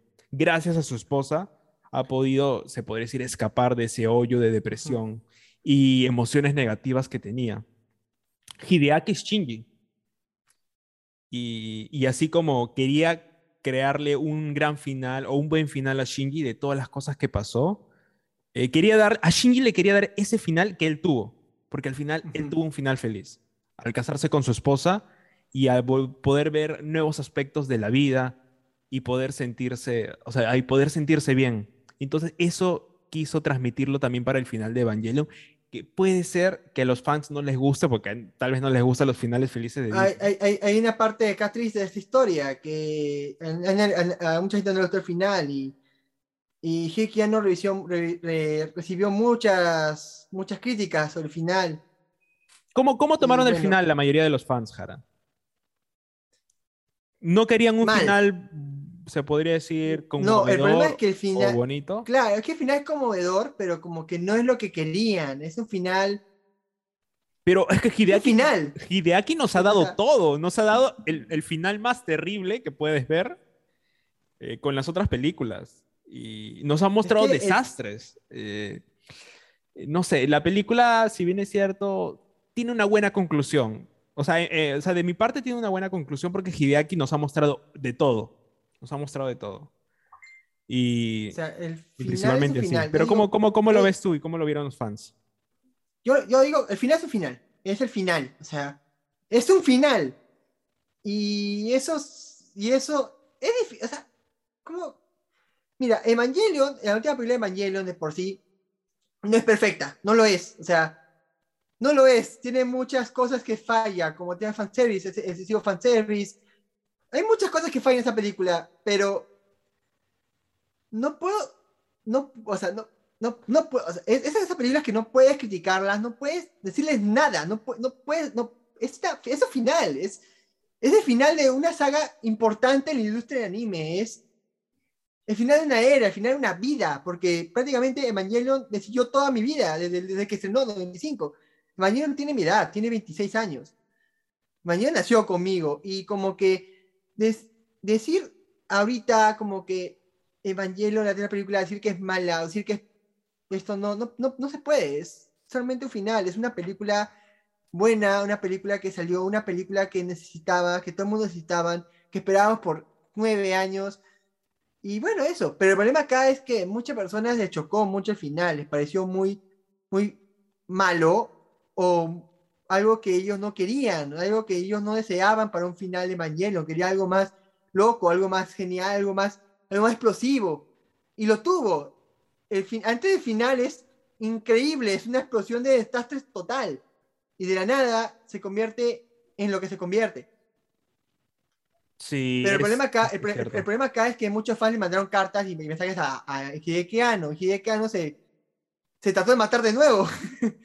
Porque no, y lo dijo. Sí, pero Hideki contaba, no sé, no sé si esto fue después o antes del lanzamiento, pero había una página que decía que cómo matamos a Hideaki Anno, ¿no? Me parece que eso fue antes. No, no, eso es antes, eso es antes, eso es antes. O sea, sí, pero después como que terminó la, terminó la película, estrenó todo y la crítica como como que hubo opiniones muy disyuntivas, muy disyuntivas, hubo muchos problemas con la película y, y fue una crisis total y Hideaki no lo sintió y casi se mata, su esposa prácticamente lo descolgó, no es broma. Este, y trata de apreciar su vida, trata de reapreciar su vida, ahorita está en una crisis total, o sea, ya está, está mal, volvió a estar mal de nuevo por culpa de los fans. Y esa, y esa parte como que digo, oye, Hideki Anno, este, fans, cálmense. Ya sé que al final no les gustó, ya sé que, pero no es un mal final, no es algo muy malo, no es una película mala, o sea, Hideki Anno hizo todo lo posible para hacer, para que sea buena y es, es él, o sea, es como director hizo un buen trabajo, pero bueno, los fans a veces son, se hacen muy tóxicos, de una saga que, que dura bastante tiempo y sigue muy tóxica por el tiempo también, los fans de, de Mañana son bien tóxicos. Así que, bueno. Sí, es que acabó los fans son, son- o sea, me imagino que son muy pesados porque, porque Hideki les ha mostrado cosas increíbles, pues, y quieren que los siga sorprendiendo. Y, y eso es algo que no se puede Sí, lograr el problema siempre. es que de un pues. momento a otro también se volvió muy intelectual, es como que dice ese Evangelion y yo entendí, yo entendí Evangelion, esas, esas cosas que pasan. Entonces es como que hay panes que se volvieron muy, muy quisquillosos, muy tóxicos en cierta forma. Hay fans, no todos, pero hay algunos que sí tocaron esa, esa parte, esa fibra. Y, y Hideki Anno no le gustaba esa fibra, o sea, Hideki Anno no estaba completamente ajeno a esa fibra. Y bueno, al final esos fans son los que quitaron a Hideki Anno. Hideki Anno le dolió bastante que hagan eso porque se prácticamente se abrió ante todos. Fue como abrir su corazón ante todos. Y, tuve, Es cierto. y, ahora sí, y, y ahora tuve que contarlo de nuevo. Y, Sí. Jara, y Hideki Anno una pre- no una pregunta. Me da pena. Sí, sí, sí, es cierto. Una pregunta. Eh, ¿tú crees que haya algo parecido a Evangelion? Que haya, que, que- o sea, algo que esté en su mismo nivel de Evangelion? No, a nivel. Porque si tú comienzas que- a pensar, Evangelion tal vez es el anime, es, es tal vez el único anime que es como que súper complejo y que, y que ha tenido este gran impacto en la industria que todavía está hasta hoy, pues, que se ha estrenado la película hace poco. Y yo me pongo a pensar qué otras series o animes tienen este mismo impacto. O sea, literal. Y, y no, no, no, no, no estaba encontrando. Entonces comencé a razonar y llegar a la conclusión que Evangelion es súper único. Súper único. Tal vez el único anime que único tiene tesis. Tesis reales. En diferentes países, en nuestro país. Y que- Naruto y también que- tiene. Naruto también, Naruto también Ah, tiene. Naruto también lo tiene. Y, y, y Dragon Ball también, y Sencilla también, y, y Initial D también, y Seguridad X también, y muchas Sí. o sea, es- ¿Hay, parte hay animes igual de complejos que Evangelion? No, es que no son complejos, sino que solamente la gente le gusta hacer chistes. Pero el punto, el, el punto es que Evan- Evan- Evangel- o sea, no, en verdad sí, sacan cosas complejas de cosas muy, muy, muy, muy menos complejas que lo que pensamos. Es, es genial. La gente, la gente, la gente es, una, es bastante ingeniosa en sacar, en, en profundizar tramas que no, son tan- que no son. No, es, es que que- la que no son verdad tan también profundas. He escuchado, he escuchado cosas que me vuelan el cerebro también, pues. Que son medio de, de lógicas. animes que no, de animes que no debería volverte cerebro. Pero Sí, el punto, es el bien punto es loco. que Evangelion, sí, el punto es que sí, sacó tesis, sacó cosas muy interesantes, sacó análisis completos de horas, conferencias, planteamientos, cómo escribir una historia, cómo plantear una historia, cómo plantear animación con bajo presupuesto y cómo lograrlo siendo, siendo exitoso. Es, Evangelion es una obra que pasó la historia como una de las mejores obras de la historia del anime, a nivel complejo, y no hay... Van a salir muchas copias, han salido muchas copias de Evangelion, muchos conceptos, pero Evangelion es único, es único en su clase y es el, prim- el- el primero que lo hizo y, es y el único que logró hacer lo que logró, sinceramente. Él comenzó. Mucha, gen- mu- muchas obras, otras obras interesantes comienzan a hacer algo, siempre hay que lo supera. Hacen lo mismo, pero supera, con ideas más, más originales. Evangelion, nunca, hasta ahora nadie ha logrado superar Evangelion, en ningún sentido. Y, y, en- y encima, el mismo, el mismo se supera a sí mismo. Así que tenemos una obra que va a marcar hito hasta el fin de los tiempos, o hasta que alguien pueda lograr superar esta obra. Es cierto. Ya estamos bueno- llegando al final de este programa. No sé si, Jara, ¿quieres mencionar algo? Pero Bueno, actualmente Hideki Anno está haciendo Shin Kamen, Shin Kamen Rider, otra vez Shin, que es una la fashion, una película sobre Kamen Rider. Él es fanático, él es fanático desde pequeño y, y está súper emocionado de esta película y puede ser que sea la película que va a volverle otra vez su, su, su, su autoestima. y ahí está, actualmente está, lo va a filmar el próximo año, creo. A final de este año va a filmar y el próximo año va a salir, creo. Más o menos esas fechas. Sí, eh, el, el, trabajo no, más no, reciente. Va, no, va a filmarlo a comienzo del próximo año y va a terminarse en 2003. va a ser una película de live action, ¿no? Kamen Rider live action. Ya. Me confundo un poco esa serie con Ultraman. ¿Es, es lo mismo? ¿Es, es, es otro? No, Ultraman es el mismo género. Ah, ya, solo, solo por esos aspectos. Y bueno, principalmente concuerdo contigo, Jara, con todas las conclusiones que se ha presentado acerca de Evangelion. De Evangelion se puede hablar infinitamente. O sea, nunca se va a dejar de hablar de Evangelion. Es, es, es, es, anime, es un anime revolucionario para su época y nos sigue revolucionando ahora. La audiencia, los fans siguen totalmente vivos y ardientes de todo lo que, lo que ha entregado Evangelion. Y, y, el aspecto también comercial, ¿no? Es un anime que también se ha vuelto famoso a nivel comercial. Y, y por todo, o sea, las figuras, merchandising, todos estos aspectos es, es, es bastante chévere. ¿Y cómo podemos resumir Evangelion en, pocas palabras? Es, es, eh, Evangelion es, es, lo que pensaba la gente que es el camino del héroe, pero, pero tal vez es el, el, camino, es el camino del humano. O sea, en, en, en Evangelion no vemos un héroe, vemos un humano, con todos estos aspectos que tenemos las personas, de que no todas las cosas salen bien, de que si nos esforzamos de verdad puede ser que no lo alcancemos. O sea, es súper realista y Shinji lo demuestra bastante. O sea, Shinji no es, no es Goku, Shinji no es Naruto, Shinji somos nosotros. Somos, es Hideaki, somos nosotros, somos nosotros si es que nos pasara esto en la vida real, ¿no? O sea, es, es de verdad increíble y ni siquiera te puedes poner en los zapatos de Shinji porque es, es un montón de cosas lo que, lo que le ha pasado y, y está justificado de, de, de, que, de que tenga este final en, en, la película. Y a mí me parece, a mí me parece bastante, bastante genial. Todo este, todo este paseo que ha tenido Shinji en, en la serie ha sido una tortura, una tortura de verdad tremenda. Y, y, sus conclusiones filosóficas que tiene cada uno de los personajes, eh, la introspección que, que, que, se desarrolla es, es bastante interesante y es por eso que Neon Genesis Evangelion se convierte en esta gran obra que todos queremos o, o odiamos, pero que, que nos impacta. Y, y, me parece genial. Me parece genial. No sé si tienes unas últimas palabras, Jara. Sí. Bueno. Ahí está. Pues, resume Evangelion en pocas palabras. Yo ya dije no. que es el camino de, de los humanos. Ya, ya, ya, ya, ya, ya dije que es Evangelion, ya, ya lo dije muchas veces. Bueno, Hideki Anno. Es una persona que ha crecido en, una, en un ambiente complicado, con un padre complicado, lleno de traumas, vacíos interiores que trató de llenar con lo que, con lo que veía. Creció así, trató de llenar sus vacíos en el arte. Y el, arte, y el, arte, lo, el arte lo llevó a caminos indospechados hasta un punto donde ya él pudo, cre pudo, crear, pudo crear un estudio, pudo crear una, unas obras que no, que no llenaban tanto espacio y junto con todos sus traumas, con toda su infancia, con todos sus, con todos sus sueños, crea la obra magnánima de la industria de anime, Evangelion, para luego ser un genio y uno de los mejores animadores, el top 10 de los mejores animadores de la industria del anime en general.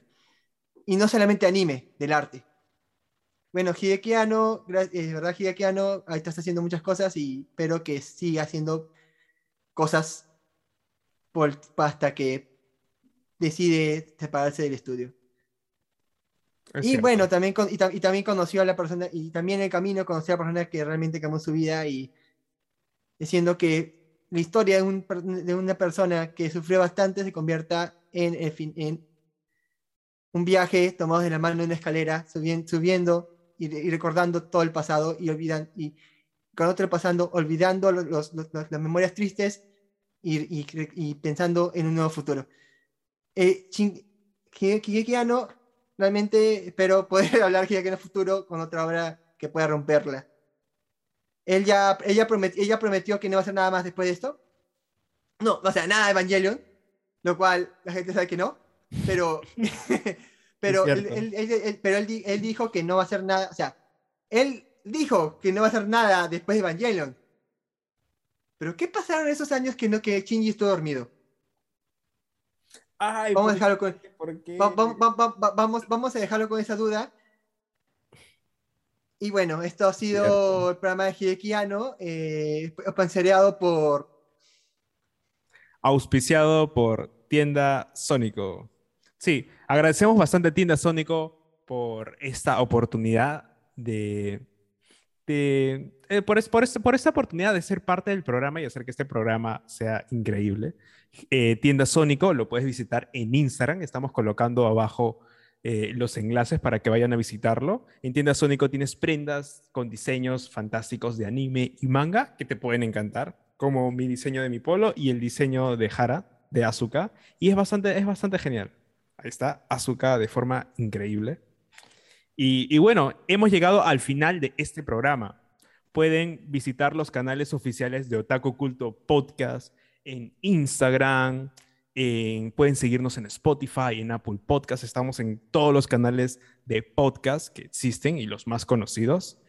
Y principalmente así, vayan a suscribirse al canal de YouTube, que en este canal vamos a subir un montón de contenido de, directores de cine de animación. Jara, yo me he quedado con, bueno, sigo con las ganas de poder crear eh, un episodio acerca de, Os- de Osamu Tezuka y de Katsuhiro Tomo. Creo que se lo debemos, se lo debemos a la historia de la Sí, pero Osamu Tezuka va a estar bien, bien difícil, sinceramente. te, te lo aseguro, Jara. en verdad. Jara, hemos hablado de, de Hideaki Anno, pues. ¿Qué es más difícil que el, Hideaki el Anno? problema de Hideki Anno es que Hideki Anno es un grande, pero la cantidad de cosas que ha hecho es así. Osamu Tezuka ha hecho esto. Cortometrajes, videoclips, mangas, animes, obras tangentes, películas.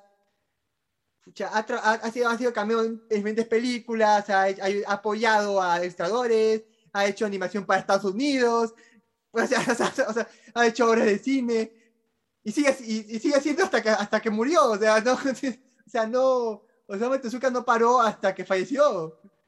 Yo, yo creo que Osamu Tezuka murió con un lápiz, con, con con un lápiz en la mano.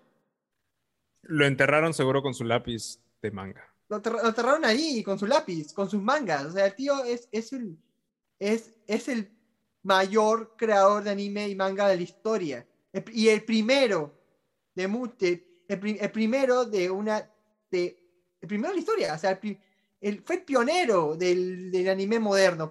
Comenzó toda esa historia de animación. Increíble. anime. Antes de él, obviamente, había animación, como expliqué, que es posguerra y todo eso, pero Sí, sí. Luego Osamu Tez- Osamu Tezuka fue como que fue, o sea, antes fue Dios y Osamu Tezuka fue como que el, el año cero. ya, Osamu entonces fue, fue el año cero y, y ahí comenzó toda la historia. vamos a preparar un episodio de estos grandes directores que ya se, ya no solo son directores, también son mangakas, ¿no? Como Osamu Tezuka y Katsuhiro Tezuka Tomo. fue man- comenzó con mangaka. Igual que Katsuhiro. Katsuhiro Tomo también comenzó con mangaka, pero Osamu ah, madre. Tomo- también se- es un- no se- vuelvan Tomo también es un padre. Katsuhiro Tomo también- Ah, Es que hablar de padres de la industria del anime y del manga es como que ay, sí es una Los locura. padres del anime y manga. Ya, Son los padres. sí, es Además cierto. son, son, son simplemente hijos. Sí. Bueno, amigos, ya este programa ya llegó a su fin. Esperemos que les haya gustado, que les haya impactado la historia de Evangelion, la vida y obra de Hideaki Anno, todo lo que pasó. Y eh, también esperamos que hayan podido aprender un montón de cosas y visitar también algunos otros trabajos que no solo son Evangelion, porque a veces escuchan Hideaki Anno y solo piensan en Evangelion. Y tiene un montón de obras y películas y se podría decir que también animaciones y sellos donde, donde pudo trabajar en, en diferentes otras obras. Vayan a visitarlos y aprendan un poco más de este gran mundo del anime y manga. Conmigo ha sido todo, se, se despide de ustedes Rodrigo y Acá se despide Eric. Gracias por ver, escuchar, ver o escuchar este programa. Y, Sí, sa- sabemos que hemos y- estado ausentes unos par de, un par de meses, pero ya Sí. estamos trabajando para poder traer más contenido para ustedes. Y si quieres, además de nosotros, estamos en un podcast de un tipo llamado José, eh, los dos, hablando sobre, también sobre anime y distintos proyectos de anime también. Sí, vamos a dejar Y en, y- en- en redes sociales también este canal que estamos mencionando porque también tenemos otros, otros trabajos y proyectos por ahí. Y, y si, Vamos y a si dejar quieres saber de mí, yo de también, voy a, yo también voy a hacer producciones para tipo Llama José, de anime y esas cosas, así que espérenlos también. Así que eso es todo. Chao a todos, un gusto. Coman sus alimentos, eh, sean felices, respeten y, sus y vean mayores, anime. vean harto anime y disfruten la vida y no, la vida es bonita, no, no hagan caso a Hidekiano, ustedes pueden y son geniales. Y Hidekiano, y Hidekiano al final de la película te lo dice, tú, todos pueden, todos pueden superarse Eh, en un momento. Te lo, te lo dice con los nombres de las películas. Tú no estás solo, tú puedes avanzar, tú puedes cambiar. Tú puedes hacer todo. Eh, Es verdad, es verdad, no, es not, pero no importa, el punto es que... Sí, pero está entre es que- paréntesis. Deja, la deja la ambigüedad por ahí. Pero ya, no importa. Muchas gracias por estar en este programa y nosotros ya nos estamos despidiendo. Cuídense mucho. Chau, chau. Chao.